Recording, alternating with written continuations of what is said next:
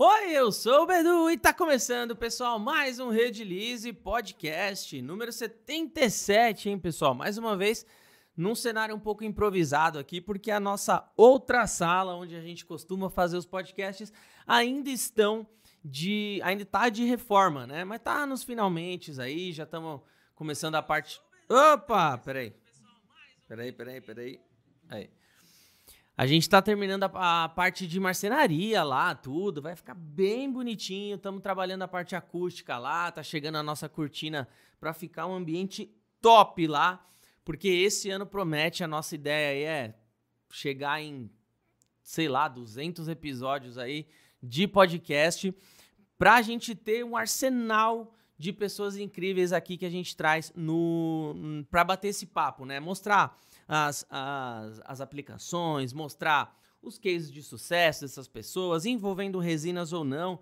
Até porque, como vocês sabem, né, no universo de resina não é só jogar resina no molde, não é. Olha lá, essa, peguei essa com vocês. Não é só jogar resina no molde, vai muito além disso, né, gente? A gente tem que saber ter noções de marketing, ter noções de empreendedorismo de uma forma geral, administração do seu caixa, saber fazer um, um bom DRE ali, patrimônio líquido da sua empresa, saber dividir é, aquilo que é da sua empresa, aquilo que é pessoal. Então a gente, hoje a gente está recebendo aqui duas pessoas que com certeza podem muito ajudar você que está iniciando, você que já tem algum conhecimento, mas que quer de fato se profissionalizar. Então hoje a gente vai falar com a com o pessoal da Eu é Arte, a Pri e o Ângelo, eles já estão aqui. Muito obrigado pela presença de vocês. Hoje eu não estou com o Fabião aqui, mas acho que dá para para tocar aqui sozinho também. Muito obrigado aqui, gente, por, por, pela presença de vocês mais uma vez. E nosso outro episódio foi um sucesso. Eu falei, meu, chama eles de novo, porque os dois são extremamente incríveis. Obrigado. Agradecemos muito, gente. Alegria enorme estar aqui. Tamo junto sempre, né? Nossa parceria aí começou já tem dois anos já? Até mais, acho né? Tem pra mais, Bedu. Foi quando eu viajei, foi. Cara, eu acho que foi em janeiro de 21 que a gente começou, que, que foi bem quando praia, a gente tava, né? quando eu tava viajando. Já fez aniversário de dois anos, então. Foi, fez aniversário, tinha que trazer a velhinha aí, é. um bolinho. Dois recadinhos mega rápidos, galera, que eu sempre falo aqui. Sempre tem recadinho no começo, né? O primeiro deles que recentemente, escutando a galera realmente do artesanato, desse artesanato é, que vem crescendo muito na resina, esse ano a gente vai trazer bastante coisa em embalagens menores, tá? Então, muita gente que achava, muita gente acha que, por exemplo, corante de 100 ml é muita coisa. O que, que a gente fez? A gente foi atrás e lançou também agora corantes de 20 ml também. Então, por exemplo, se você não quer investir tanto, putz, corante, 100 ml de corante vai durar aqui muito tempo. E eu sei que dura, porque é um produto que rende bastante. Então, agora a gente tem corante de 20 ml no site também. No site, a gente também criou, não sei se vocês acompanharam nos stories lá da Redilize, se não acompanhou, vai lá, dá um pulinho lá. Porque a gente lançou um, um, uma categoria lá no site chamado Espaço Resineira. Resineira e resineiro, né? É, que lá você vai encontrar justamente esses acessórios, ferramentas, resinas para você trabalhar. É, é, para quem trabalha justamente nessas coisinhas pequenas, joias, pingentes, acessórios, e muita gente prefere pegar embalagens menores, tá? Além disso, lá você vai encontrar pinça, pipeta, um monte de coisa aí que a gente sabe que funciona muito bem como material complementar. Então, sugiro você dar um pulinho lá e ver, e ver o que, que tem. E também não posso deixar de falar do Resin Masters, galera. O Resin Masters é um canal secundário aqui que a gente criou e lá a ideia é colocar técnicas diferenciadas de resinas sem muito merchan, sem, sem ficar colocando release assim para vocês, né? É uma parada para realmente divulgar o universo da resina. Então, clica no link aí que o Gui vai deixar nos comentários daqui a pouquinho, divulgando o vídeo mais recente. Ué, o, o Temos não ia deixar pra você? Olha o PC onde tá. Não, então o, o, o Temão, manda aí nos comentários. Resin Masters, galera, se inscrevam lá, beleza? Aqui no YouTube, na verdade. Bom, recado dado. Não esqueça de deixar o seu like aí e bora começar esse bate-papo de hoje. Manda sua pergunta aí no chat, hein? Manda sua pergunta aí no chat que daqui a pouquinho a gente abre para responder algumas, algumas coisas aí. Beleza? E aí, galerinha, como que vocês estão vendo esse início de 2023 aí, como que foi 2022? Conta um pouquinho aí, desde o nosso último papo. Nossa. Desde o último papo já faz tempo. É, nossa senhora, muita coisa mudou de lá pra cá, viu? 2022 passou que nem uma ventania, né, na nossa vida. A gente foi mudando de lugar, começou num lugar, depois foi pra outro. Que bom que foi pra um espaço bem melhor, Melhor e maior. melhor e maior. A gente trabalhou durante muito tempo em espaços muito pequenos, né, Bedu? Então hoje a gente tem uma casa Casa barata ali. Metade da casa é o nosso trabalho, então a gente tem espaço para oficina, espaço para estúdio, para o ateliê. Tem um espaço vazio que eu tô pensando lá, o que, que eu. então tá, tá bem interessante. Mas foi corrido, né? Meu, da mesma forma que da mesma forma que, que passou muito rápido nesses últimos dois. Na realidade, depois da pandemia deu uma bugada no cérebro pesada, assim, pelo menos pra mim. Eu já não sei o que é 2020, 2021, 2022. Eu já não sei o que é o que, quanto tempo faz, mano. Bugou totalmente.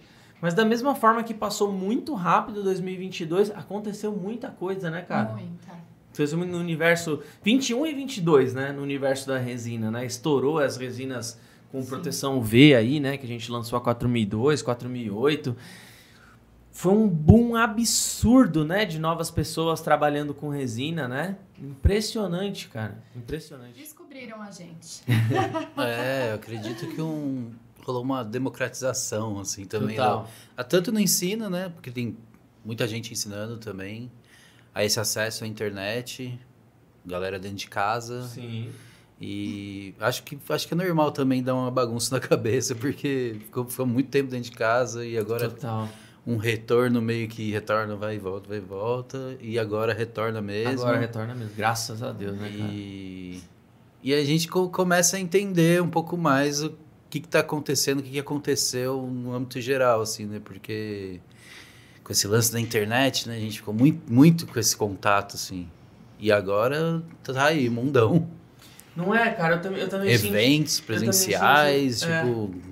É. É, Eu também senti um pouco isso. Eu acho que 2020, 2021 ali, a gente teve uma ascensão gigantesca, né? De novas pessoas entrando no mundo das resinas. Ainda temos, mas ela, a ascensão ela não tá mais assim, né? Ela tá mais, mais modesta agora, mais linear. continua. né? E eu acho que muito, muito justamente por isso, né? Eu acho que 2020 e 2021 ali, que, foi, que foram os dois anos que a gente mais sofreu dentro da pandemia ali, de Sim. Ficar em casa, sair, tinha que voltar pra casa, não sei o quê, máscara pra casa, você ficava com medo de ficar perto das pessoas tal. Muita gente ali se viu obrigado a ter uma tarefa terapêutica ou uma nova fonte de renda, né? Que muita Exato. gente nesse momento perdeu emprego, Uhum. muita gente se viu na, obriga na obrigação de fazer outras coisas, né? E aí foi quando. O curso de vocês nasceu quando? Vocês começaram a trabalhar. Início de dois. Não, a gente 20, começou a gravar 2020, né? Mas foi início de 2021 que ele nasceu. Que o curso nasceu, mas vocês já trabalhavam com Não, resina? início de 2020. 2020. Olha, gente, tá vendo? Foi no final de 19 ali que vocês. Tá. Foi, foi. Isso mesmo. A ideia então era entrar no mundo das resinas de vez, assim, né? Que vocês já trabalhavam com resina antes, Sim, né? a gente começou em 2016. É. Na verdade, a gente começou a ensinar no ateliê. Tá. Então, quando, quando aconteceu a pandemia, eu me vi cancelando é, encontro com aluno. Sabe? Olha, vou ter que dar uma parada porque não vai dar para receber, devolvendo dinheiro. E aí mudou. E, pro- né, e olha, não tem previsão, então aí que foi que a gente pensou, vamos estruturar um, um curso que seja online, né? Exatamente por conta dessa, dessa limitação. Uhum. Mas a gente tem completamente dois cenários, né? Tanto o mundo de ter uma marca digital que tá ali na internet, que a gente, antes da, de ensinar, a gente trabalhava, né? É, com, com as nossas peças. Então a gente tem um cenário antes da pandemia na comercialização e no aprender resina, né? Então a pandemia ela trouxe uma modificação total assim do nosso cenário, total. E com isso começaram a surgir também as novidades, né? Porque a demanda Bedu é muito boa. A gente via, é, principalmente nós que estamos aqui um tempo e tudo mais, a gente via um mundo lá fora da resina muito atualizado, coisas que existiam lá e a gente falava, nossa, que sonho existir aqui. E aí era sempre esse sonho distante. E a demanda, né, de pessoas, de interessados na área, fez com que a gente avançasse, com que a gente evoluísse nessa mesma proporção, sabe? Da internet, dos produtos. Então hoje a gente vive um cenário completamente diferente e muito melhor, com certeza. Muito melhor. E é louco, assim, como a. Como a. A gente se viu obrigado a mudar de roteiro algumas vezes, né? Isso é muito louco. Eu quero que vocês passem o. Eu quero que vocês passem o. Como que foi essa parte para vocês, né? Porque. É, pô, se você pegar de 6, 7 anos para trás, a exigência de qualidade no, nos trabalhos de resina, principalmente nos trabalhos artesanais, era outra. Era outra. Quando eu comecei a, a trabalhar com resina, eu lembro que assim, meu, você pegava grandes produtores de moldes de silicone, por exemplo, os moldes sem acabamento, sabe? Com, com, as paredes tudo de qualquer jeito. O importante era a peça sair de lá de dentro, né? E, eu acho que de dois, três anos para cá, teve um, um aumento no, no, controle de qualidade da produção da galera muito grande, né? Então, Claro, ainda tem os mequetrefe, lógico, né? Que faz de qualquer jeito.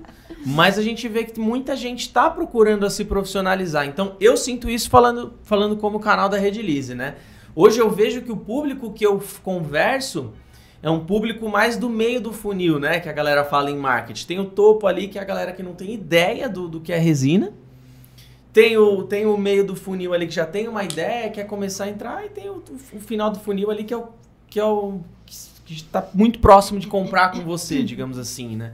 Eu acho que a gente saiu do início do funil ali, estamos no meio, sabe? Uhum. Então eu, eu, sinto que hoje eu consigo ser um pouco mais técnico em determinados momentos, coisa que eu não conseguia alguns anos atrás, né? E eu vejo que vocês fizeram essa mudança de roteiro no caminho de vocês, né? Principalmente agora, acho que mais no segundo semestre de 22 para agora. Como que foi isso assim? Vocês começaram numa parada mais simplesinha ali, né? Até hoje vocês se tornarem referência nessa parada de realmente, como a gente falou, não é só jogar resina no molde, vocês levam muito mais, não deixam o assunto muito superficial, né? Vocês levam muito mais para a pessoa aprender a ser um profissional mesmo e não só mexer com resina, né? Como que foi esse processo? É, eu, eu sinto que simplesinho, simplesinho nunca foi, né? É, o, a gente, a gente, a gente talvez se adaptou para chegar nesse topo de funil que você está falando uhum. assim. Que realmente teve um período que ele foi muito maior. Hoje eu sinto isso também. A mesma coisa que você falou, que já não tem tanto, tanto, tanto assim aquele interesse de pessoas que não sabem nada, zero. Uhum. Já chegam pessoas que já têm algum conhecimento, alguma coisa ali.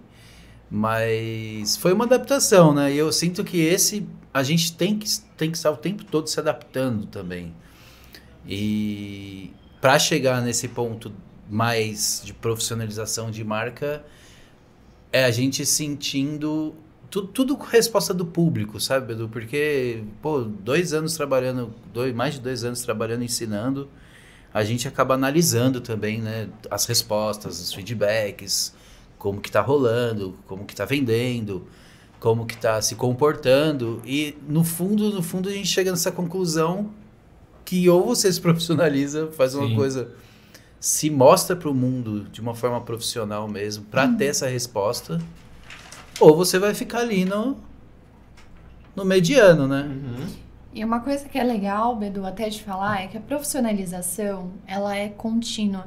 Eu Normalmente a gente isso. acha que assim, ah, beleza, Faço vou me profissionalizar, eu vou... É que nem faculdade, né? Você passa os quatro anos lá, recebeu o teu diploma, pronto, você é profissional agora. Não é assim. Não. O mercado, ele se atualiza muito, muito rápido, rápido, né? E, e a demanda, eu acredito que a quantidade de profissionais que nem do mesmo jeito que aumentou o número de interessados, aumentou o número de cursos, Sim. né? Aumentou a, a oferta que existe no mercado. Sim. Então a gente sempre teve como é, nosso, nosso ponto forte da marca o diferencial. Então a gente precisa olhar para entender o que é que está acontecendo, o que, que a gente está falando que já, num primeiro momento, causou impacto, mas influenciou de alguma maneira o mercado, aí tiveram outras pessoas falando e tal. Como que a gente traz esse ar de novidade? A gente gosta muito disso, Isso né? é- de de isso é maluco, trazer cara. novidade para é esse mercado.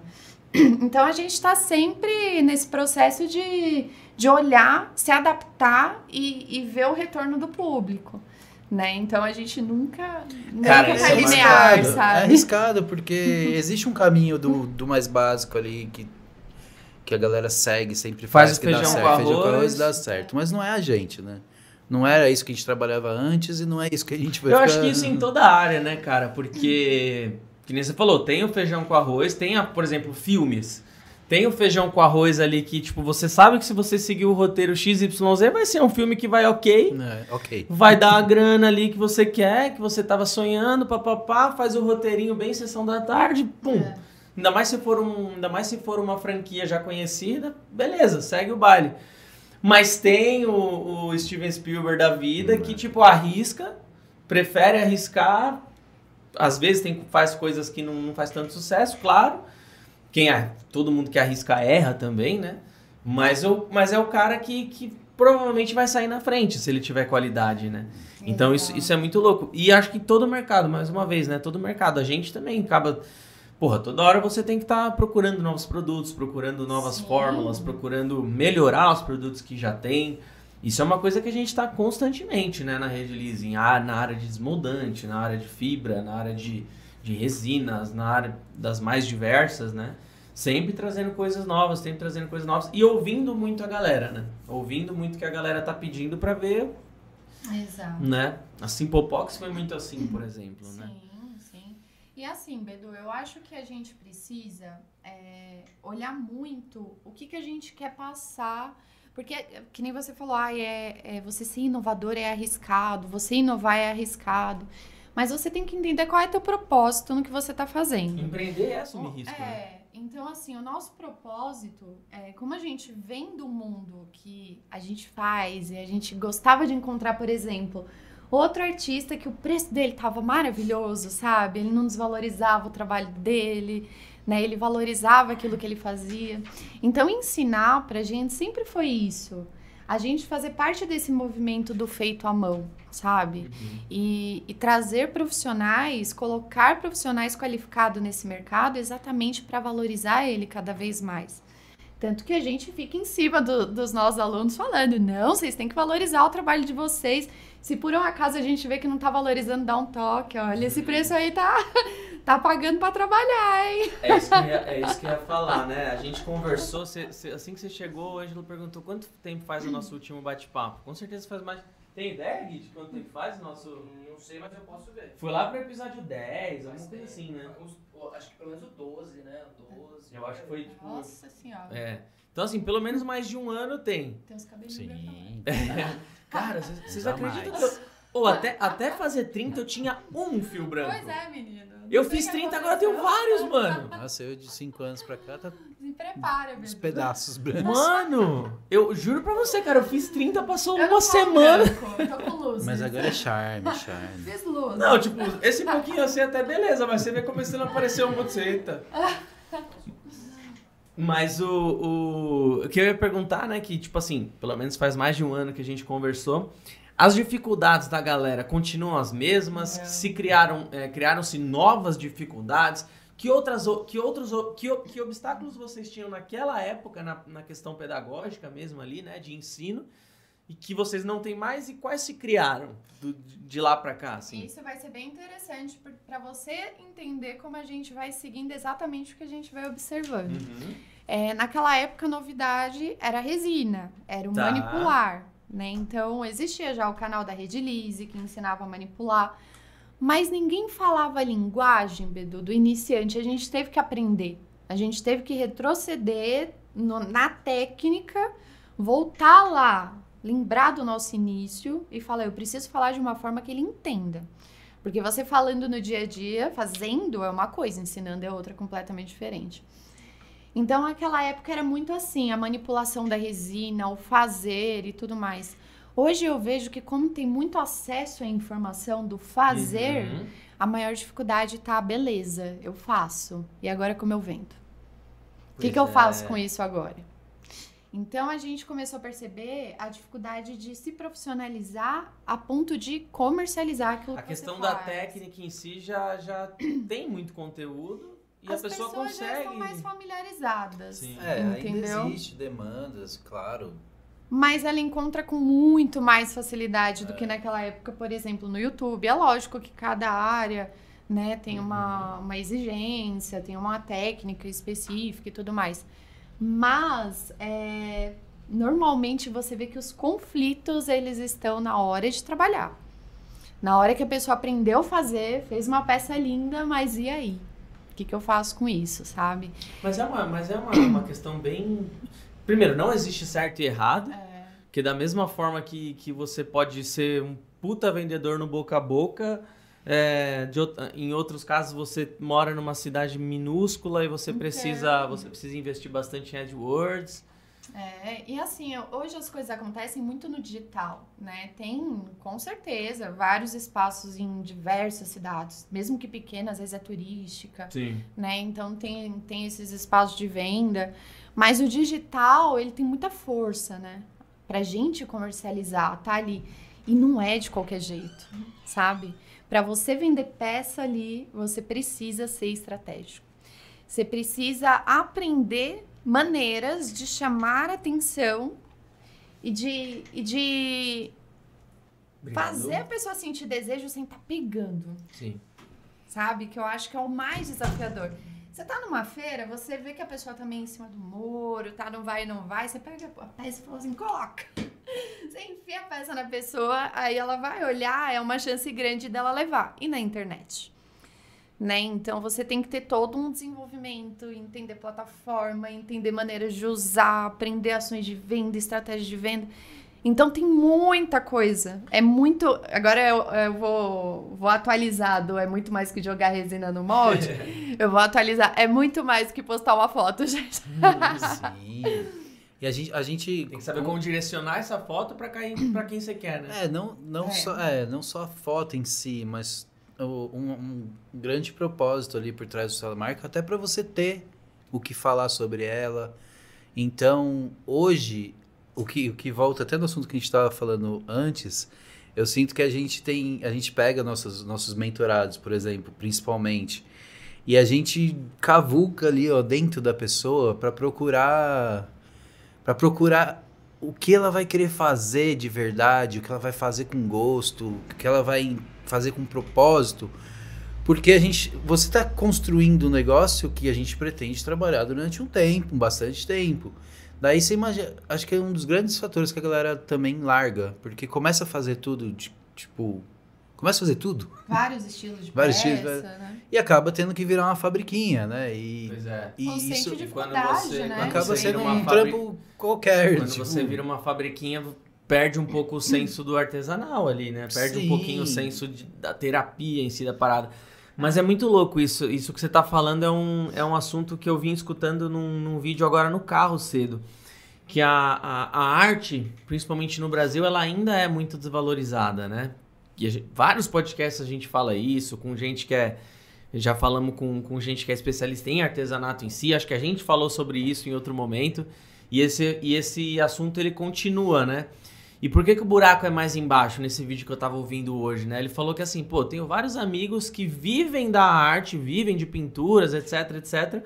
Mas chega a determinado momento que aquela que aquele hobby, aquele trabalho que ela é simplesmente apaixonada pelo fato de estar tá sendo, tá tudo bem? Pelo fato de estar sendo de estar sendo totalmente desvalorizado, meio que brocha o cara, né? Tipo, porra, fechei uma encomenda, só que quem tá decidindo quanto eu vou pagar é o cara que eu tô vendendo, quem tá decidindo meu prazo de entrega é o cara que eu tô vendendo, do jeito que eu só que eu tenho que usar um produto super caro, só que ele não tá afim de pagar por um produto bom, não consigo me valorizar. Cara, como, quando, quando e como a gente vai resolver isso, né? Então, a gente, a gente morando num país que relaciona, se relaciona com a arte dessa forma, imagina se você se mostrar de qualquer forma, né? Então. Imagina se É. você se mostrar sem, sem um propósito ali por trás, sem uma história bem feita. Uhum. É Então, assim, eu, eu vejo que no, não dá pra gente generalizar. De falar assim, as pessoas não valorizam. Porque tudo que a gente fala, ah, é- não é 100%, Ah, sim. né? Então, se não é 100%, esse é o, é o meu ver, meu olhar de artista, tá? Daquela que faz e vende as suas peças. Enxergar o copo meio cheio. Se né? o meu, é, se o meu público, se eu moro num país que não tem uma valorização daquilo que eu faço, né? Então eu sei que eu não posso falar com todo mundo, porque a chance de eu encontrar alguém que olhe e falar, "Ah, é lindo, mas é caro, é gigante. Então eu tenho que entender para quem que eu vou fazer. E eu costumo usar essa palavra, mas eu vou tentar encontrar uma outra. Eu falo assim, a gente precisa se infiltrar num mundo, entender qual é o mundo que olha para o nosso trabalho, o que, o que, que ele espera do nosso trabalho. O público pagante, aquele que consome peça de arte, artesanato, que vai pagar, que vai admirar aquilo, que gosta de consumir, o que, que ele espera? Então é isso que eu preciso oferecer, mas não é esperar em quesito vou fazer o que ele quer que eu faça. Normalmente esse público ele espera uma exclusividade, ele espera uma qualidade, ele espera um propósito, né? Que você não apresente, por exemplo, uma peça e você fala: o que, que é isso? Ah, é um quadro. Um quadro de resina. Não, é um quadro feito de resina. Aquele cara que faz orgonite, mas não tem nem ideia do que é um orgonite. Acabou. Você mesmo tá acabando com, com a chance de você vender o seu trabalho. Um público pagante, ele quer algo mais. E ele paga por esse algo mais. E normalmente esse algo mais é o que vai conectar ele naquilo que você tá fazendo. Então você traz material de qualidade aqui no nosso mundo, né? Mundo de acessórios. A gente é bem criterioso com o que a gente utiliza. Então, os metais. A gente evita bijuteria, não usa bijuteria. Acho que eu usei uma vez só e uma bijuteria de alta qualidade. E comprovada, tá, gente? Que eu uso até hoje. a bicha é boa. Mas não gosto porque acaba desvalorizando. Então a gente escolhe é, metais que são mais valiosos, né? É, resina, gente. Resina é importante. A gente acha que não, mas tem muita. Não sei se eu posso falar, Bedu. Mas tem muita gente batendo resina em fundo de quintal. Isso interfere. Né? Eu preciso mostrar é, o teste que a gente fez com. Ainda bem que o Fábio não tá aqui. Se o Fábio tivesse aqui Já agora, a gente podia ir embora, ficava os dois aqui. Não, mas essa é uma visão legal, porque assim, a, a nossa visão é visão de artista, de quem faz, não de quem fabrica a resina. Sabe? Então, por que que pra gente que faz uma resina de qualidade é importante? Porque a tua peça vai estar na mão do cliente. Sei lá por quantos anos. Eu acho que uma pessoa que paga 200, 300 reais, 150 numa peça, ela quer que aquilo dure. Se você não valoriza a sua matéria-prima, como que você quer que valorize o. Né? final. Entendeu? Então, assim, se eu, se eu tô oferecendo algo que eu sei que tem qualidade, porque eu sou aquela. Eu gosto de, de falar com o cliente. Eu gosto de falar, e aí, como tá? Como as peças estão? Ano passado eu recebi fotos de peças que têm 5 anos no Que mercado. legal. Entendeu? E Então, a pessoa assim. usa até hoje. Entendeu? Tá assim, ó. Que claro foda. que tem alterações, mas são mínimas.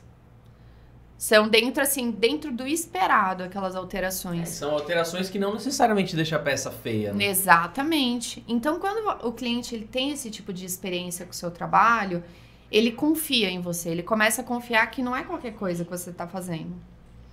Entendeu? Então, a gente precisa sim se preocupar com o material que a gente utiliza. Eu sei que existe aquele. A gente vive naquela linha, né?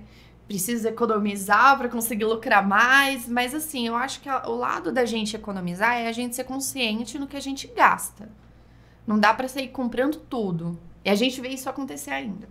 É, que, é- resina, gente, é que nem gasolina. Eu, eu tô mais por dentro, é, principalmente da- das composições, formulações de epóxi hoje.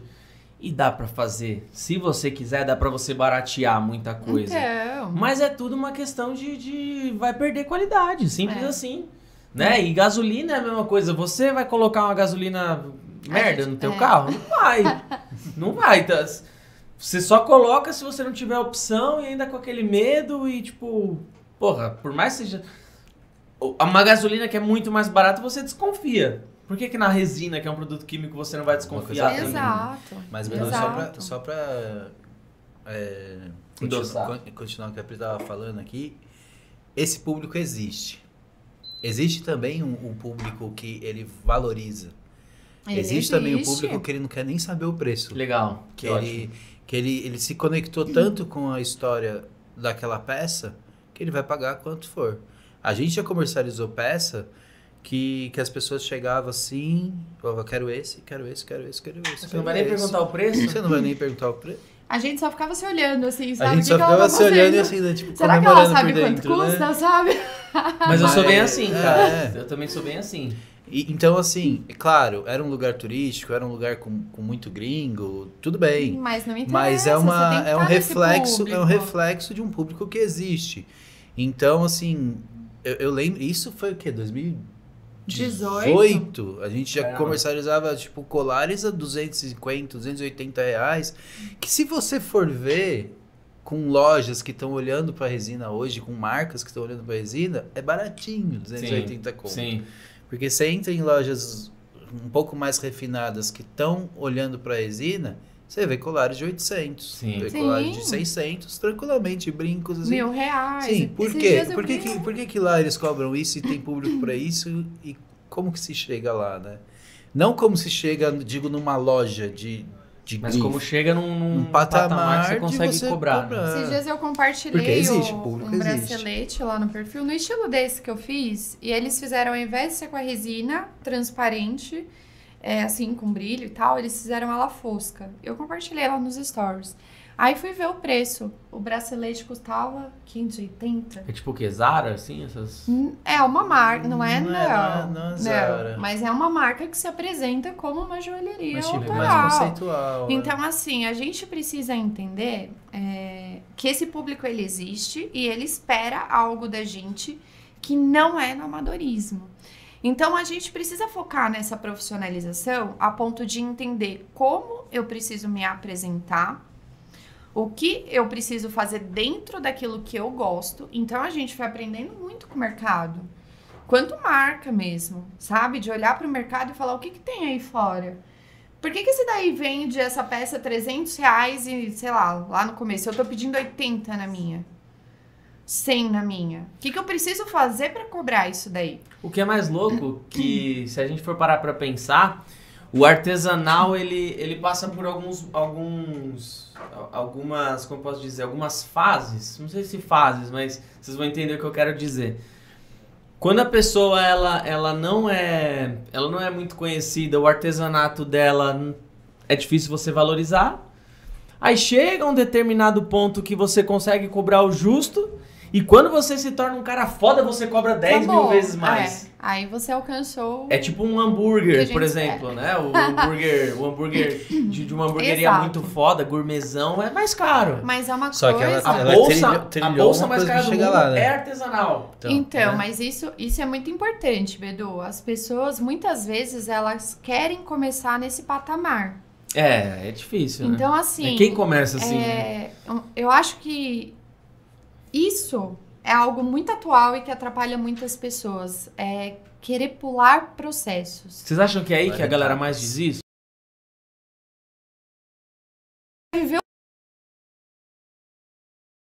Se você entrar lá no nosso perfil, você vai ver o compartilhamento. Problema que às vezes eu tive na máquina. E eu gosto de mostrar isso porque eu acho humano, sabe? Total. A gente, a gente vê Humilde, né? na internet um mundo de um mundo de fantasia, um mundo de faz de conta, sabe? Ai, trabalhar com a resina é maravilhoso, você vai ganhar 4 mil reais, você vai ganhar 5 mil reais com a resina e você vai conseguir tudo de dentro da sua casa, do lado dos seus filhos. Calma, sabe? Calma. Vamos falar a real, porque eu acho que uma pessoa que entra sabendo a real, ela é uma pessoa que vai se preparar Preparada. muito mais. Ela vai encarar os desafios, sabe? Ela vai entender que calma isso, daí não é. Eu acho assim, gente, cuidado, né? Nem tudo. O, o que que na vida foi fácil Sabe? Que você fala assim, nossa, isso, isso eu alcancei muito fácil, sem você passar por nenhum tipo de. Etapas. De, de luta mesmo, de Talvez batalha. a filha do Silvio Santos, né? E, e Só quando você nasce herdeiro e herdeiro- dos bons ainda, aquele que você nem precisa trabalhar. Você trabalha por hobby, né? É. Então aí, beleza. Mas é um caso mínimo. A maioria das pessoas, elas precisam trabalhar. E trabalho, quem busca trabalho, encontra o quê? Trabalho. A gente precisa entender isso, né? Então, às vezes eu vejo as pessoas desanimando porque, ah, eu não consigo vender, eu não consigo falar, eu não consigo fotografar. Você precisa aprender, então. É, e hoje tá muito fácil o Sabe? acesso, né, cara? E, e, assim, a gente, a, gente cria, a gente cria os muros. A gente que constrói esses muros, sabe? Total, total. E, e eu acho que isso vai além da resina, porque se você topa com a primeira dificuldade, e na primeira dificuldade você, você já se coloca como uma pessoa que não nasceu pra isso, isso tá dizendo mais sobre você do que sobre a resina, porque qualquer lugar que você for, que você encontrar uma dificuldade, você vai passar pela mesma situação. Então, normalmente a gente vê as pessoas pulando de galho um em galho, sabe? ali, né? Conheço Aí eu faço um pouco assim, assim, aqui, ai, aqui não deu certo. Não que a gente não pode mudar. Se você pegar o começo da história da IOE, é completamente diferente da história de hoje. Que bom poder mudar, Lógico. né? Mas é, a gente não pode, na primeira topada que você dá ali, achar que o Tem que mundo tá contra essa. você. Tem que tomar cuidado né? com essa volatilidade, né? É. Porque senão você, tipo, ah, comecei a gostar de fazer. De fazer, sei lá, molde pra placa de gesso 3D. Meu, investi em maquinário, investi nisso, comprei trocentos negócios, sei o quê. Primeiro desafio, ah, deixa isso pra lá. Aí vai chegar, da mesma forma que o cara, que o cara sobe aqui no, no paraíso, ele vai pro, pro inferno, tipo, de, de um segundo pro É. outro. Isso, isso é uma coisa que tem que tomar cuidado. E é né? lógico que grana é bom, né, gente? A gente trabalha pra quê? Sim. Pra ganhar dinheiro. O dinheiro é a recompensa do nosso Sim. trabalho. Falar sobre dinheiro é importante. Mas a gente precisa entender que pra alcançar tanto, a gente precisa de um planejamento, a gente precisa criar estratégias, entender o caminho. Eu fazia muito isso. Pra, pra vocês verem, ó, como eu trago os perrengues, eu trago as verdades, eu gosto de falar a verdade. Eu achava que um dia alguém ia me notar. Olha que ser especial, iluminado, né? Eu achava. Tipo, do nada ia chegar o, o talento Não, perdido. O Dono talento da Record. É. Ia falar assim, Vou vamos fazer um programa. ela.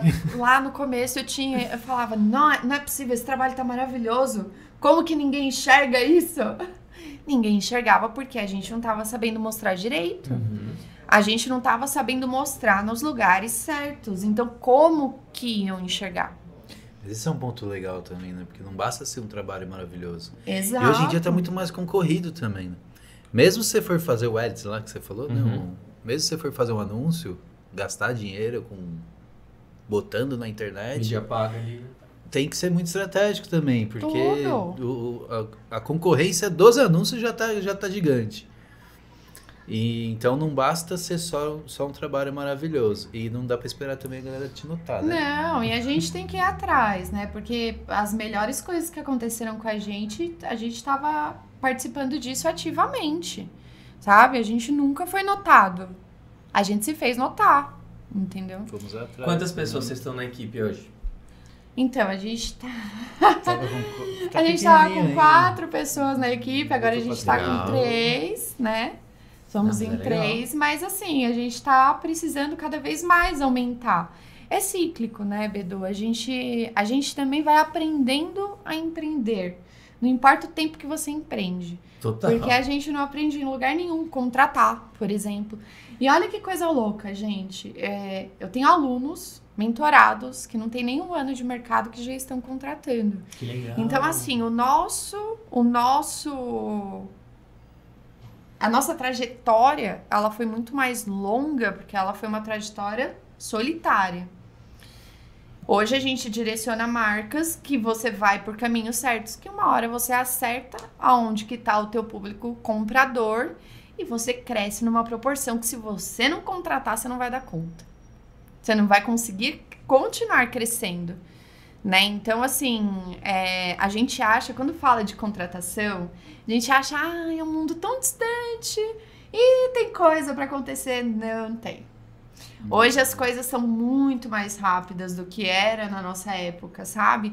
Eu acredito que só tinha acesso, Bedu, ao que a galera tem hoje quem fazia faculdade de administração, Sim, sabe? olha lá. Tipo, quem contratava um administrador, um, sei lá, um mentor pro seu negócio. E essa parte do marketing também que é super. Hoje não. Recente. É, hoje a gente tem acesso a isso, Uhum. sabe? E De muda muito rápido. como também, né? dirigir o seu negócio. Você tá, você tá precisando, sei lá, meu, tô sentindo que eu não tô cobrando direito pelo meu trabalho. Se você for procurar, você vai encontrar alguém te ensinando essa parte de você contabilizar, entendeu? Como funciona uma contabilidade básica, né? Uma precificação que envolve.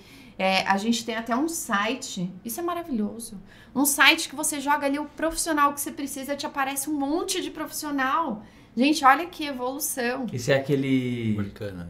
Como que é? Workana. Tem o Iguana também, não tem um que chama Não. Iguana Fix? Um negócio assim? Acho que sei do que você tá falando. É, o Workana ele é, ele é bem virado pra parte de, de design, de marketing. Legal. Eu me imaginava, tipo, contrata-se, colocando as plaquinhas, sabe? Sim, foi uma plaquinha. Contrata-se. Ah, mas tem isso também, né? Vendedor, A gente contra- não tem uma equipe muito grande fixa, mas a gente tem alguns freelancers, assim. É, Ah, pra ajudar a gente produção, precisa. alguma coisa. né? Então a gente contrata, vai mexer num site, a gente contrata, que nem tá acontecendo agora. Então a gente tá num. E, e uma coisa que é super importante é que assim. É, a gente tem que entender que quanto mais a gente cresce, mais o trabalho aumenta. Né? E isso não é ruim, gente. Eu amo o que eu faço, de verdade. Fico maluquinha, tem hora. Tem horas que é, tem horas que é Mas foda. eu gosto, eu não me imagino fazendo outra coisa. E aí a gente quer, às vezes, olha assim, vê a Pri, o Ângelo, vou usar a gente como exemplo. Né? Olha que legal, a marca deles sustenta eles, eles têm uma vida que isso é o trabalho deles, queria estar assim. Só que hoje, a nossa demanda, ela é gigante comparada à demanda do nosso início. E com certeza lá no nosso começo a gente não daria conta da demanda que a gente tem hoje. Foi que vocês a gente precisou aprender, né? Então não tem como você pular esse processo do esse tempo, né, de aprendizado, de coisas que vão chegando Uma pra você, evolução uma mesmo, né? evolução. Amadurecimento ali. E muitas coisas que eu olho assim e falo, nossa, como eu tenho coisa pra aprender ainda, sabe? Então, eu acredito, eu falo, tem que gostar de estudar, gente. Tem que gostar. Gostar de estudar, não, não, não ficar nesse. Que nem você falou, nossa, nossa nosso. A, a, EUE no começo foi. Era bem diferente do que é hoje, então não, não ficar preso numa fórmula. Numa Não. fórmula antiga, né? Saber ter essa metamorfose é, é, o tempo inteiro, né? É. E hoje em dia, que nem o Ângelo falou agora há pouco, é muito dinâmico tudo, né, cara? É muito Ah, dinâmico. Eu vinha muito. conversando num evento que eu fui final de semana passado com um amigo meu que ele tava falando do, do pai dele, tá, que tá bem paradão, né? Tá, tá tipo, não, não, tá mais conseguindo fazer algo é, rentável. Ele, enfim, ele ficou preso no, no tempo, né? E segundo ele, ele tem, tem a cabeça fechada, meu. Segundo ele, a internet acabou com a, com a vida dele, por Tá. exemplo, né? E aí, eu, eu, eu acho que tá muito errado esse pensamento. Acho que tá muito errado, porque assim, a gente tem que saber, como a Pri fez agora, olhar o negócio com, com, com o copo meio cheio, né? Meu, Exato. eu vou usar, por exemplo, agora tá vindo inteligência artificial numa bomba, né? Você Como viu? uma bomba. Negócio, eu vi nesse mesmo evento que eu tava, me mostraram ali um negócio que você chega e fala assim: "Meu, coloca o Adam Sandler bebendo um bebendo um refrigerante com o Bulbasauro". Não tô exagerando. Ah. Sai um desenho na hora, totalmente novo, do Adam Sandler com o Bulbasauro tomando um refrigerante, cara. Então. E tipo, é, é bizarro, é bizarro. Mas a gente tem que saber, a gente tem que saber utilizar essas ferramentas que são neutras, né? Não veio pra acabar com o mundo e não veio, sim, são ferramentas neutras, a gente tem que saber trabalhar com elas. Mas eu entendo, cara. Eu entendo um pouco essa galera mais antiga, porque tipo, é muito dinâmico, cara. É, muito, rápido dinâmico. tudo. E até meu irmão falou esses dias, mas é lógico que todo mundo ia ficar doente, né? Tipo, a gente tem o mesmo DNA, o mesmo, o mesmo estrutura física de 500 anos atrás. E hoje a gente tá Ah, numa coisa muito mais então. dinâmica, né? É, é, Exatamente.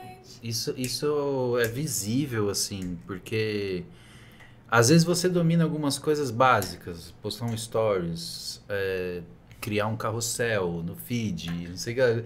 E você Pra percebe, gente é básico. E você percebe que não é pra todo mundo. Que às Total. vezes o básico do básico ainda. Já é difícil, Só né? que a gente, só que é tão rápido que isso já, já tá vindo coisas novas e aparecendo coisas novas. Mano, o filho do, do Murilo, do 3D Geek Show, que veio aqui, que é um canal de impressão 3D, e ele falou na minha frente que Instagram é coisa de velho. Eu Ai. falei, eu falei, ferrou. O cara já tá no Ai. Discord. Não, ele já tá no no TikTok, assim, só TikTok. Criança é só TikTok agora. Não, É. gente. Criança é só TikTok. E aí tem um outro que é VS, não sei das quantas. É. VSCO, acho que é um bagulho assim, que tem também. Mano, eu, eu, eu dei um gelinho. e eu, nu, eu nunca esqueço. sentido o cabelo branco, né? Exato.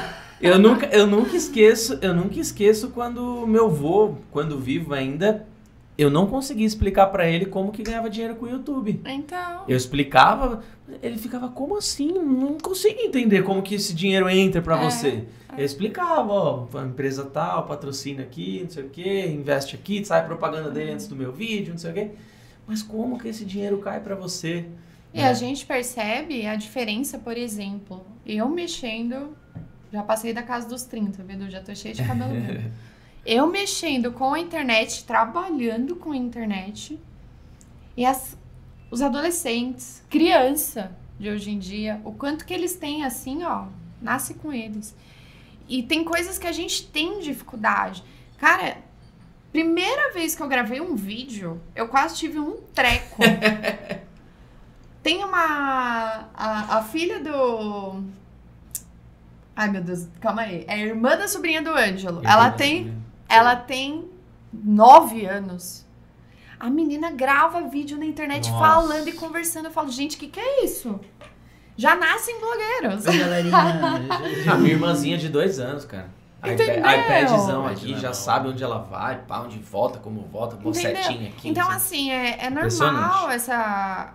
Só que assim, a gente precisa, principalmente quem tá no, na tua vida profissional, que tá precisando fazer, é o mercado do futuro. Então, assim, eu entendo que mesmo eu tendo dificuldades, eu tô no mercado certo. Sabe? E aqui eu preciso continuar entendendo e continuar aprendendo, entendendo mais essa ferramenta, porque antigamente a gente tinha uma limitação mesmo com a internet que a gente já. A iOS sempre esteve no Instagram, a iOS Uhum. sempre. Facebook. Facebook. era muito forte na época. Olha que coisa, né? Hoje o Facebook nem funciona mais. Pode crer. Então. Facebook só serve pra você compartilhar o que tá no Insta, né? Mas a gente Eu já não vivia. faço mais nada. A gente vivia muito em espaços físicos, né? A gente Uhum. fazia feira e tudo mais. E, e hoje a gente tem uma dimensão assim da internet que tudo que a gente vai fazer negócio é pela internet.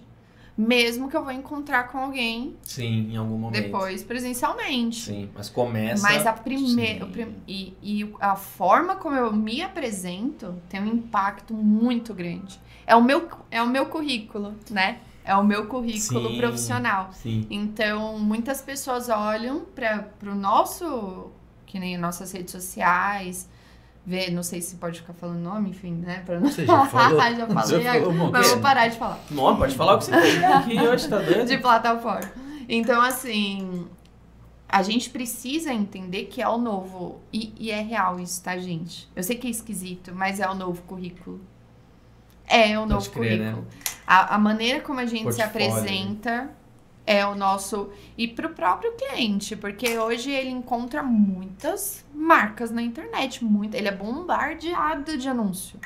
Ele vê duas fotos da família, propaganda. Duas fotos da família, Nossa, pode propaganda. crer, né? Então, se você não for no mínimo o atrativo, E esse lance, do- e esse lance da- das plataformas, Bedu, da mesma forma que a gente, lá no começo, tinha um fluxo muito maior no Facebook e hoje em dia não tem mais, essas coisas vão acontecendo, né? É, você falou do TikTok. No começo a gente não considerava, assim, a gente achava o TikTok uma, uma rede muito infantil, muito adolescente. É, eu também, mas tem que estar, é, né? Só que daí você compara em, em termos de entrega orgânica. É, é absurdo. É absurdo. É ridículo. Só que às vezes também entrega para qualquer público. Então, assim, você tem que fazer uma análise a sua De empresa, qualidade. A sua empresa, em algum momento, ela vai ter que sair para outras plataformas. Isso é normal. Da mesma forma que você começou a ir pro YouTube, já tá há um tempão. Que nem a gente tava no É. Facebook, foi pro Instagram, né? As coisas vão evoluindo. Sim, e assim, que nem a gente também tem interesse de ir pro Youtube- YouTube. Mas assim, um Faz não. momento. Não. Faz isso não, velho. Não, em um momento ou onde, outro. Um momento que outro. Vai você triplicar os cabelos brancos de Não, você. mas você vai ter que, que seguir ou se adaptar a alguma onda para aproveitar essas, esses bons, essas entregas. Por exemplo, não, por exemplo, não é qualquer coisa também que o TikTok entrega, elas vão ter, assim, se for ver. Sim. Ele também tem um- uma temática de Sim. vídeo ali que é diferente do Instagram, que E é também, diferente e do o, TikTok, YouTube. e o TikTok ainda é mais dinâmico que o, que o Insta e. Nossa, Sim, é total. O TikTok hoje um vídeo funciona, cara, daqui 3 minutos ele não funciona mais. É. Claro, que às vezes, né? Mas- às vezes isso também não é tão bom, sabe? É, você viralizar os vídeos nem sempre é tão bom. Nem sempre é tão mas bom, só total. deixa eu colocar uma observação. Inclusive, foi o TikTok o responsável por reformular né, os outros aplicativos. Que correram Tanto atrás, o né? YouTube quanto o Instagram, eles tiveram que se modificar, entender o que estava acontecendo, por que que É, foi. todo mundo... Olha como não, não é só o pequeno não, gente. Cara, esse negócio que você falou é muito interessante, mano. Que nem sempre é bom você viralizar, sabe por quê? Tenho dois exemplos que são, assim, fatais, cara. Fatais pra, pra fazer muito sentido isso que você tá falando. Então você que tá buscando iniciar uma rede social, não fica no anseio de viralizar. Fica. a- melhor coisa que você tem pra fazer é ter uma média de likes alta. Uma É. média de engajamento alta. Mas não, tipo, estourar em um vídeo e ficar sem vídeos ou sem imagens, sem publicações, sem, sem viralizar. Por que, que eu falo isso? Aqui no canal da rede, nós temos dois, dois vídeos que, que estouraram, assim, explodiram. Um deles é o que a gente fez o piso de porcelanato líquido, que é um vídeo que tem 2 milhões e meio de visualizações, quase isso. E até hoje é um dos vídeos mais vistos no canal nas últimas 48 horas. Sempre tem tipo mil visualizações, assim, né? E, e temos mais dois outros vídeos que foi de podcast aqui. O primeiro deles foi com o Eduardo Sabá, que ele trabalha com resina, mas a gente falou só de espiritualidade no podcast. Sim. E o outro com o Wagner Borges também, que, que gosta muito de arte, mas que o foco dele é muito mais envolvido com a E espiritualidade. depois vem o nosso. E aí depois é, o de você está lá em quarto e tal. Mas. Bombou.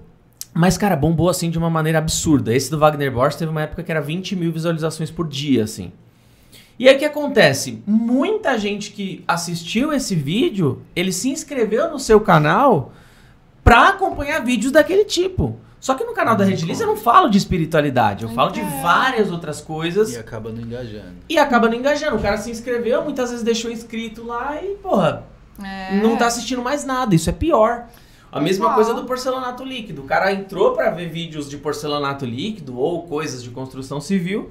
Só que, pô, eu postei aquele vídeo e depois postei espuma PU, pigmento, biojoia, molde de silicone. É muito variado, né? Então isso acaba atrapalhando muito os seus números. Total. Muito. Acho, acho que Aconteceu como isso com você, a gente. É a muito gente também ruim, tem-. A gente também tem um exemplo Então, falar viralizar, na verdade, é ruim, cara. Só que, É só bom que- viralizar só que com o público bem, certo, Só que ainda bem confuso, né? Porque tem uma É. história que a gente já, já vou te contar. Mas antes disso, deixa eu te falar que você falou de dica, né? Pra galera que quer entrar no- nas plataformas e tudo. Acredito que é ter muito bem definido seu nicho, claro, né? Esse é o Uhum. básico do, de um começo, né? importante. E todo mundo fala para que tem que ser rápido, que tem que ser diquinha, que tem que ser ligeiro, mas tenha profundidade no que você quer falar. Para atingir um público que você quer, você vai ter que ter um- em algum momento uma profundidade ali. Ninguém fica só no topo do funil lá, só Total, no é isso que eu ia raso, falar. sabe? É isso que eu ia falar. E agora, a exemplo do que aconteceu com a gente, porque o, o muito doido que aconteceu com esse vídeo é que ele, ele era um vídeo totalmente nichado. Ele foi um Muito vídeo, foi um louco vídeo que assim, ninguém ninguém faz isso. A gente que, que Deu polêmica. deu polêmica foi a Priscila abrindo uma lata da De poliéster de dura. poliéster que Ah, endureceu que dentro da lata. endureceu dentro da lata. descascando a lata E- assim com ela. só que ela acelerou o vídeo, né? Então aparece ela lá descascando. O povo E daí o povo que preocupado cortar. que ela ia se cortar e que não sei o que. Então, assim, tudo isso, tudo isso faz parte da vi- viralização, né? É algum tipo de polêmica, uma headline muito boa. É um algo de inovador. algo Nunca inovador. ninguém descascou Nunca ninguém uma fez. lata de poliéster. Porém, porém, era bem nichado. Era bem nichado, porque a poliéster já tem esse quesito da poliéster de 100% do caso a gente lixa, a gente lapida. Não é a queridinha, né? Não é, não é a resina que a galera tá acostumada a usar, pelo menos nessa área que bombou da resina, Uhum. não é poliéster. Né? E a gente sempre usou poliéster e adora poliéster também.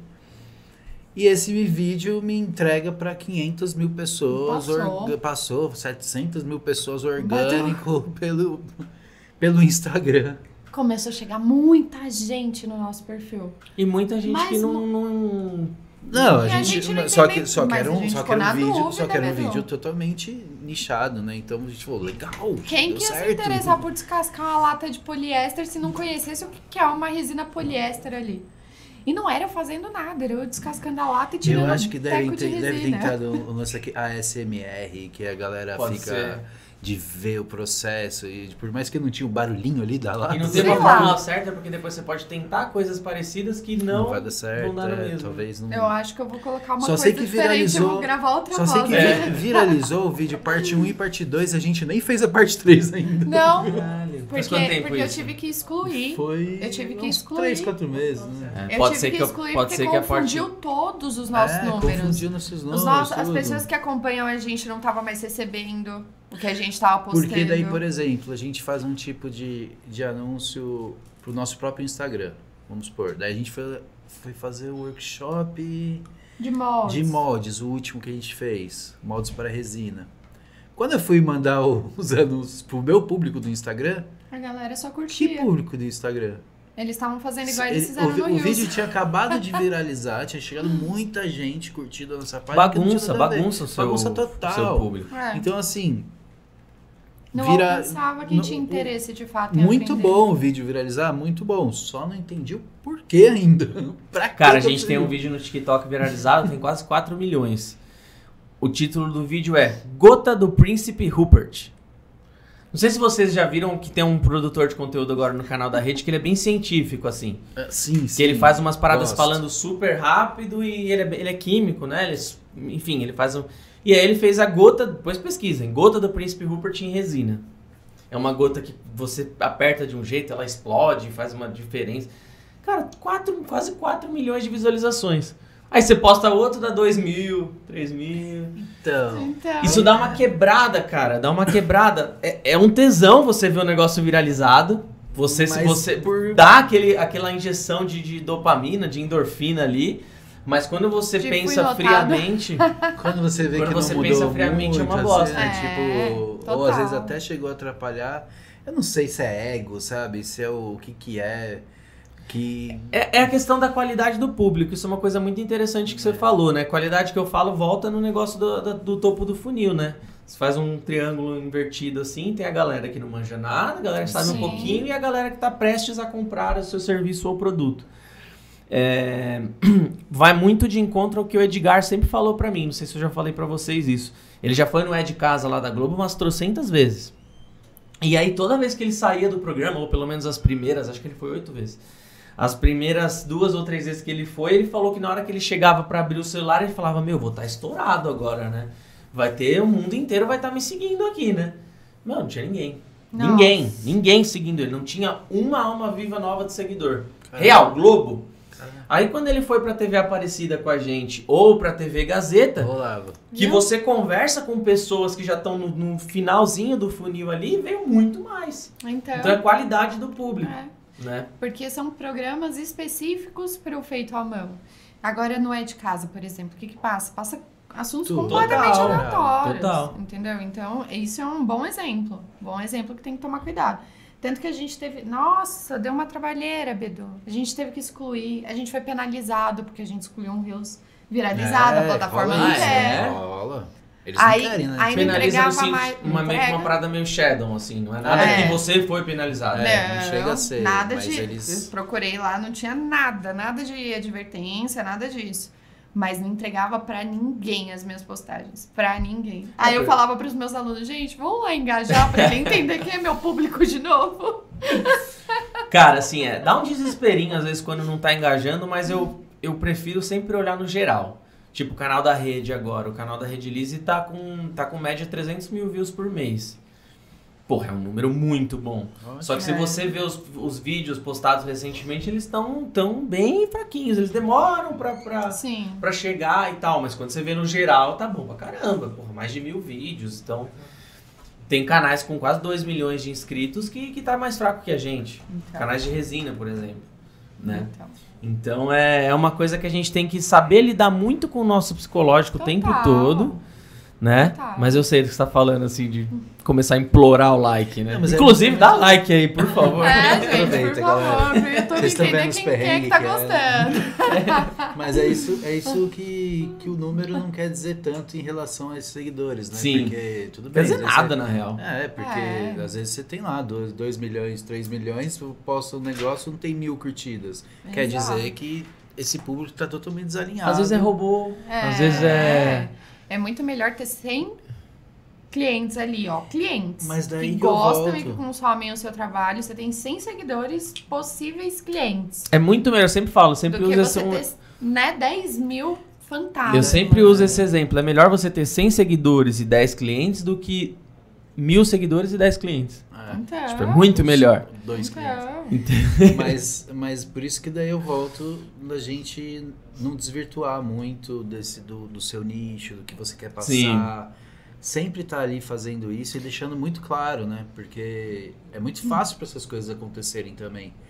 Pô, escre- escreve uma thumbnail lá do YouTube que seja muito, muito atrativa pra você ver. Vai acontecer isso, vai bombar, vai explodir, mas e o objetivo total que você quer chegar ali E cuidado Às com o que se escuta sai, na né? internet, né? Porque, gente, tem muita coisa na internet. Né? Muita coisa que não tem nada a ver, que É. você fica seguindo, ai, coloca essa musiquinha, faz esse. Nossa, total, nossa. Me fale, cara, então, tem muito, né? cuidado. É. Na real que, cara, tem muita gente com fórmulas mágicas, tanto pra YouTube quanto Muito. Instagram, mas a realidade é que não existe. Cada Não. perfil é um perfil, cada você sabe o que você tem que fazer. Quem encontrar, me, me avisa, hein? Não existe, encontrar, cara. avisa. Não existe, não existe porque, Não existe. porque o algoritmo, né, o, o, o por trás, nem quem fez o próprio algoritmo, nem quem fez o próprio Instagram entende já. Já, já saiu da mão. E tudo e isso é bom a gente falar também, Bedu, porque não é só no mundo da resina que isso acontece. Né? A gente é bombardeado a todo momento. Meu Instagram ali, como eu vejo muita coisa de profissional, digamos assim, aparece muito anúncio no da EOE. Então todo mundo tem a fórmula do sucesso. Sim. Todo mundo tem a fórmula Todo do mundo é super feliz, né? Então não é que as pessoas não sejam competentes pra te ensinar, não é isso. Mas milagre não existe, né? Vou precisar tossir por causa do Não, mas tá, mas tá quente? Tá frio ou tá quente? a garganta tá ficando seca. Ah, pra mim tá tranquilo, Bedu. Pede mais uma aguinha. Não. Pede É. mais uma aguinha pro Temão, por favor?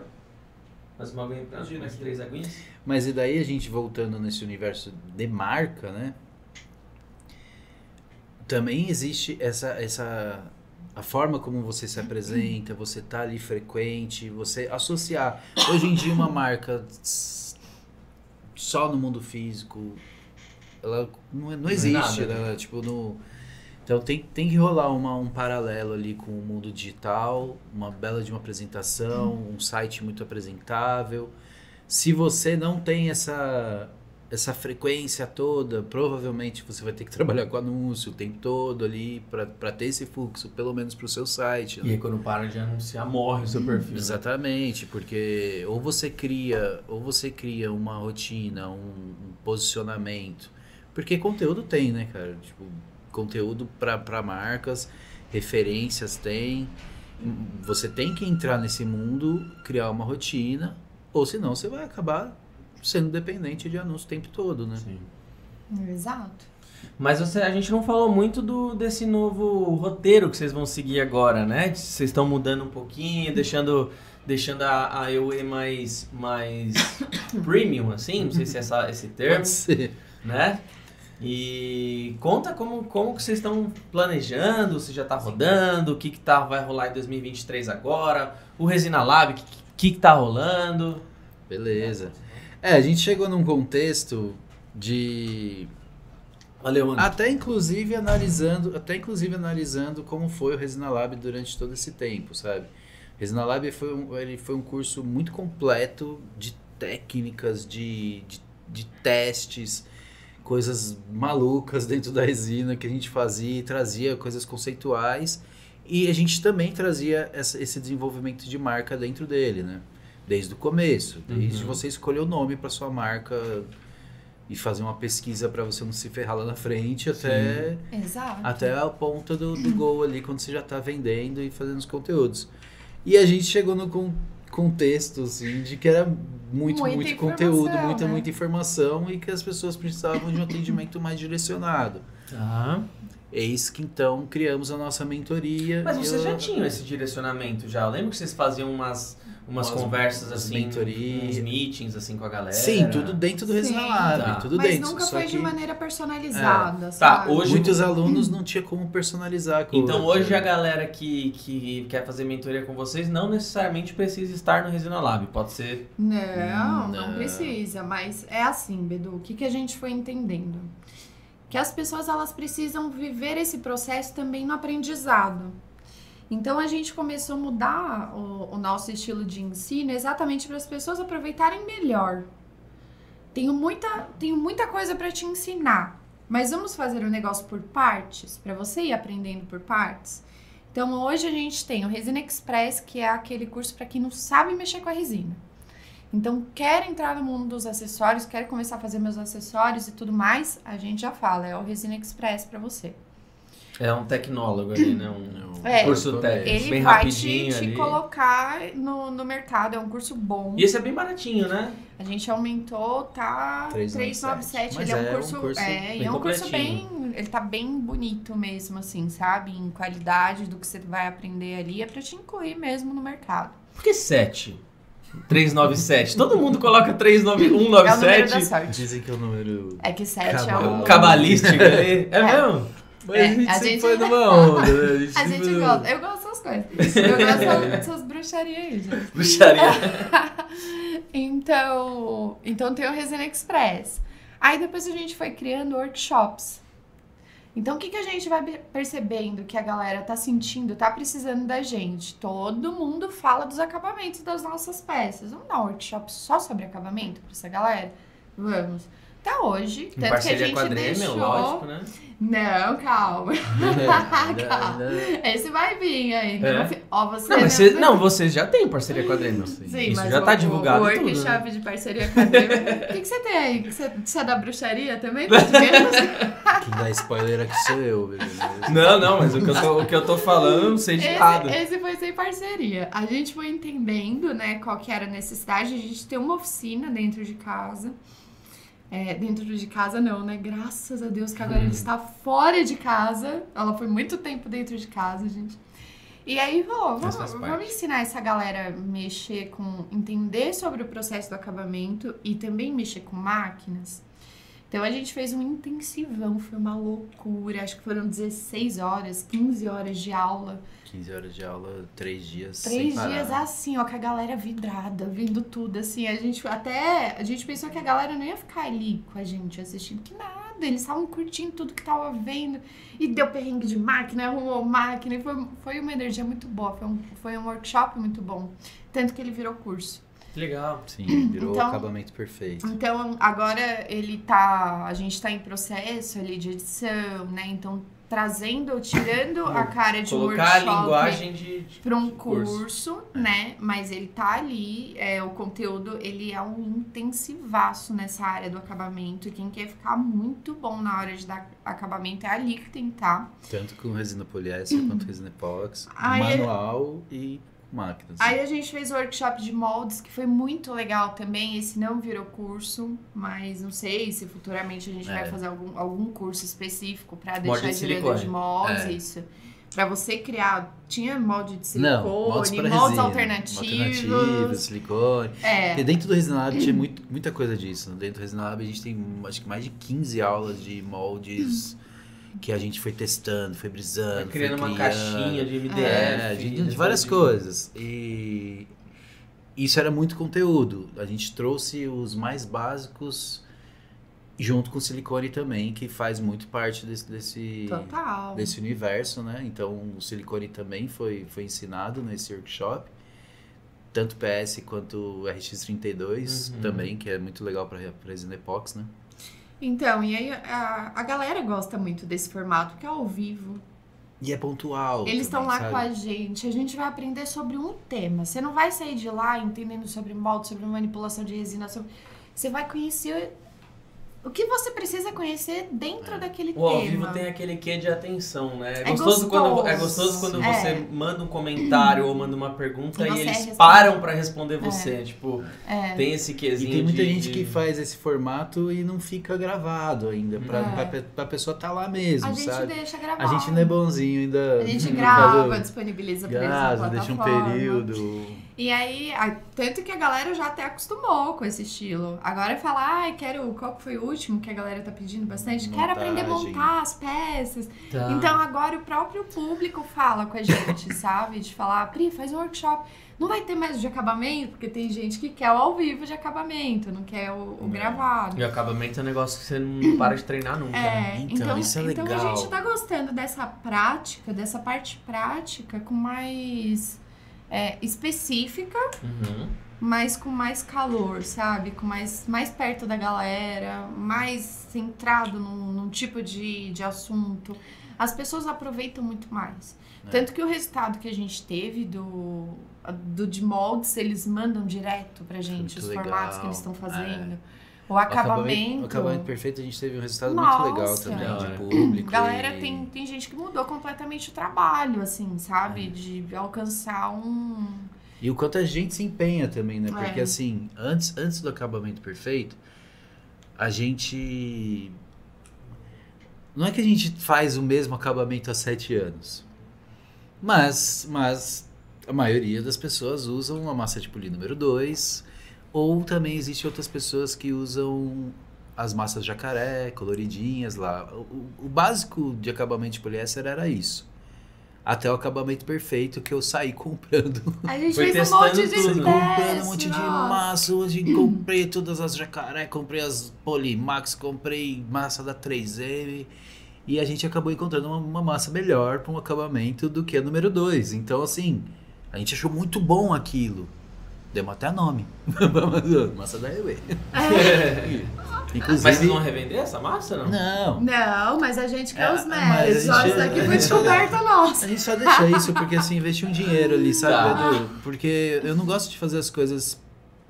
Co- Eu vou dar um curso que chama O Acabamento Perfeito. Eu preciso tá, eu preciso ter testado muita coisa que eu não testei até hoje, Sim. porque eu fiquei eu, só- eu sei dar um acabamento muito maravilhoso na poliéster, mas eu quero mais, eu quero entender, eu quero entender como as outras, como as outras coisas que a galera usa tá funcionando, como- e descobrir né? mais coisas Como eu também. posso melhorar o Lixa. É, processo. lixas, é, rodopanos. Então, assim, eu investi bastante coisa. E a gente acabou chegando numa massa que a gente. A gente sentiu muito melhor, um acabamento muito melhor nela. Então, assim, tudo isso faz parte de um estudo nosso. A gente acaba se atualizando. Um vidro. E- Tá, tá cheio de dedinho que eu coloquei a A gente acaba se atualizando e trazendo um conteúdo de qualidade pra galera. Depois aparecem uns terceiros aí falando que, que comprou também, né? Mas a gente. Eu acho, eu acho é que normal, assim, né? ó. Infelizmente. É, a gente precisa. A gente gosta muito de créditos reais, assim, sabe? É. Existe uma pessoa do, que trabalha que trabalha ensinando também, que ela é super famosa, que ela entrou em contato com a gente e falou assim, ah, posso participar do curso de vocês? Eu, Pode. se quiser." Ela chegou no resultado na peça dela, ela foi lá, divulgou a gente, falou assim, sou... Não, não sou de dar acabamento nas minhas peças, mas entrei no curso da Priscila e do Ângelo, e aprendi isso, tô maravilhada aqui, ó, muito, muito obrigado, É. foi, postou. Lindo, cara, é lindo isso, sabe? É lindo. É, você tá sendo sincero com o seu público, sabe? A gente não sabe de tudo.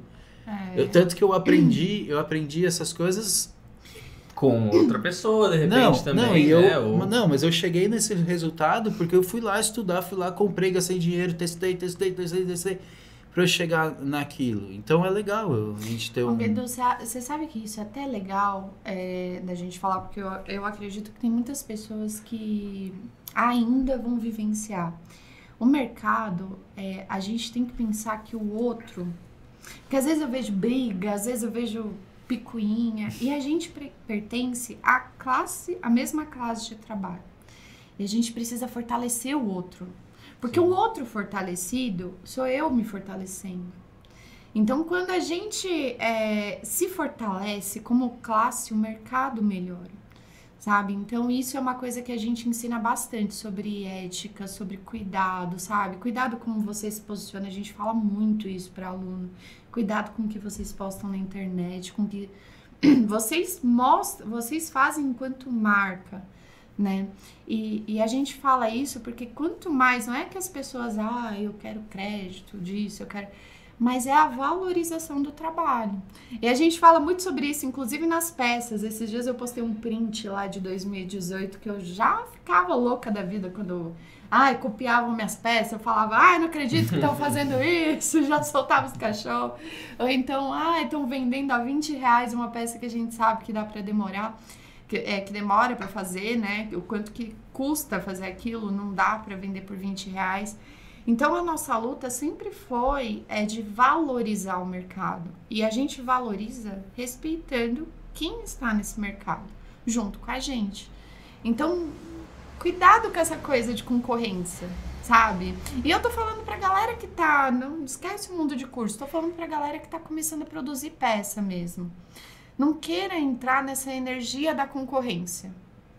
Porque isso é uma armadilha e você acaba se afundando. Na verdade, a Sabe? concorrência, se você souber de- olhar de forma positiva, ela vai te fazer crescer, na verdade. Hum, E você tem que olhar para o outro para aprender, mas trazer aquela, aquilo que você aprendeu com o outro para a tua realidade. Traduzir aquilo com a tua visão, né? Tem, muito, tem muita melhoria de, de produto é, desde o começo da história da Redilize que, que, que foi se baseando na melhoria de, de, um, É. de, de um produto de um concorrente. Sim, Então, então Porra, Acaba, acaba sendo referência. E é muito de bom isso, também. e é muito bom, porque é que nem eu falei, graças a toda, toda essa, esse boom que deu na resina que a gente evoluiu anos Você acha, você acha assim. que, por exemplo, uma, uma marca de carro, você acha que se uma Fiat descobrir uma parada muito foda pra super economia e aumentar a potência, um negócio, porra, muito foda. Você acha que a Volks não vai, não vai querer ter igual? Com certeza. Então, só Ou vai ficar naquela, não, mano, eu vou ficar aqui no meu. No Não, meu, não, a Volks vai lá e meu vai fazer. golzinho aqui. A Mas- Volks vai lá e vai fazer, é. só que todo mundo vai saber que a Volks copiou da Fiat. Pois é, aí ela pode fazer alguma coisa com o diferencial dela, né? Sim, lógico. Isso, né? exatamente. Então, assim, mas eu acho que o nosso mercado ele não é industrial, né? Uhum. E a gente sabe o quanto que ele é, ele é mais batalhado para você alcançar, porque para você crescer, para você alcançar certos lugares e tudo mais. E quando, como a gente fala, começou falando sobre isso, é um mercado que a gente já encontra desvalorização fora. Quem tá dentro não pode desvalorizar. Sabe? Então, não dá pra gente fazer um compara- comparativo, digamos assim, com o meio industrial, porque o artesanal ele funciona é outra energia. A gente precisa de fato entender que as coisas, inclusive, Bedu, elas tendem a ter um crescimento um pouquinho mais lento nessa questão de reconhecimento profissional nesse setor de trabalho, no artesanal, exatamente por conta da visão de muitos é, profissionais que estão aqui, de, de, na verdade, não entender como uma profissão sabe? Não, não olhar é, o que, que eu posso fazer, o que, que eu contribuo aqui para melhorar. E isso é muito importante. Quando a gente valoriza o trabalho do outro, a gente está valorizando o nosso, principalmente se tratando de um, de um mercado que é tão delicado. Sim. Sabe? Que a gente já lida com muita desvalorização aí fora. A gente, nossa, até hoje, se bobear, sabe? A gente escuta coisas de que, ah, mas isso dá dinheiro? Mas vocês vivem disso mesmo?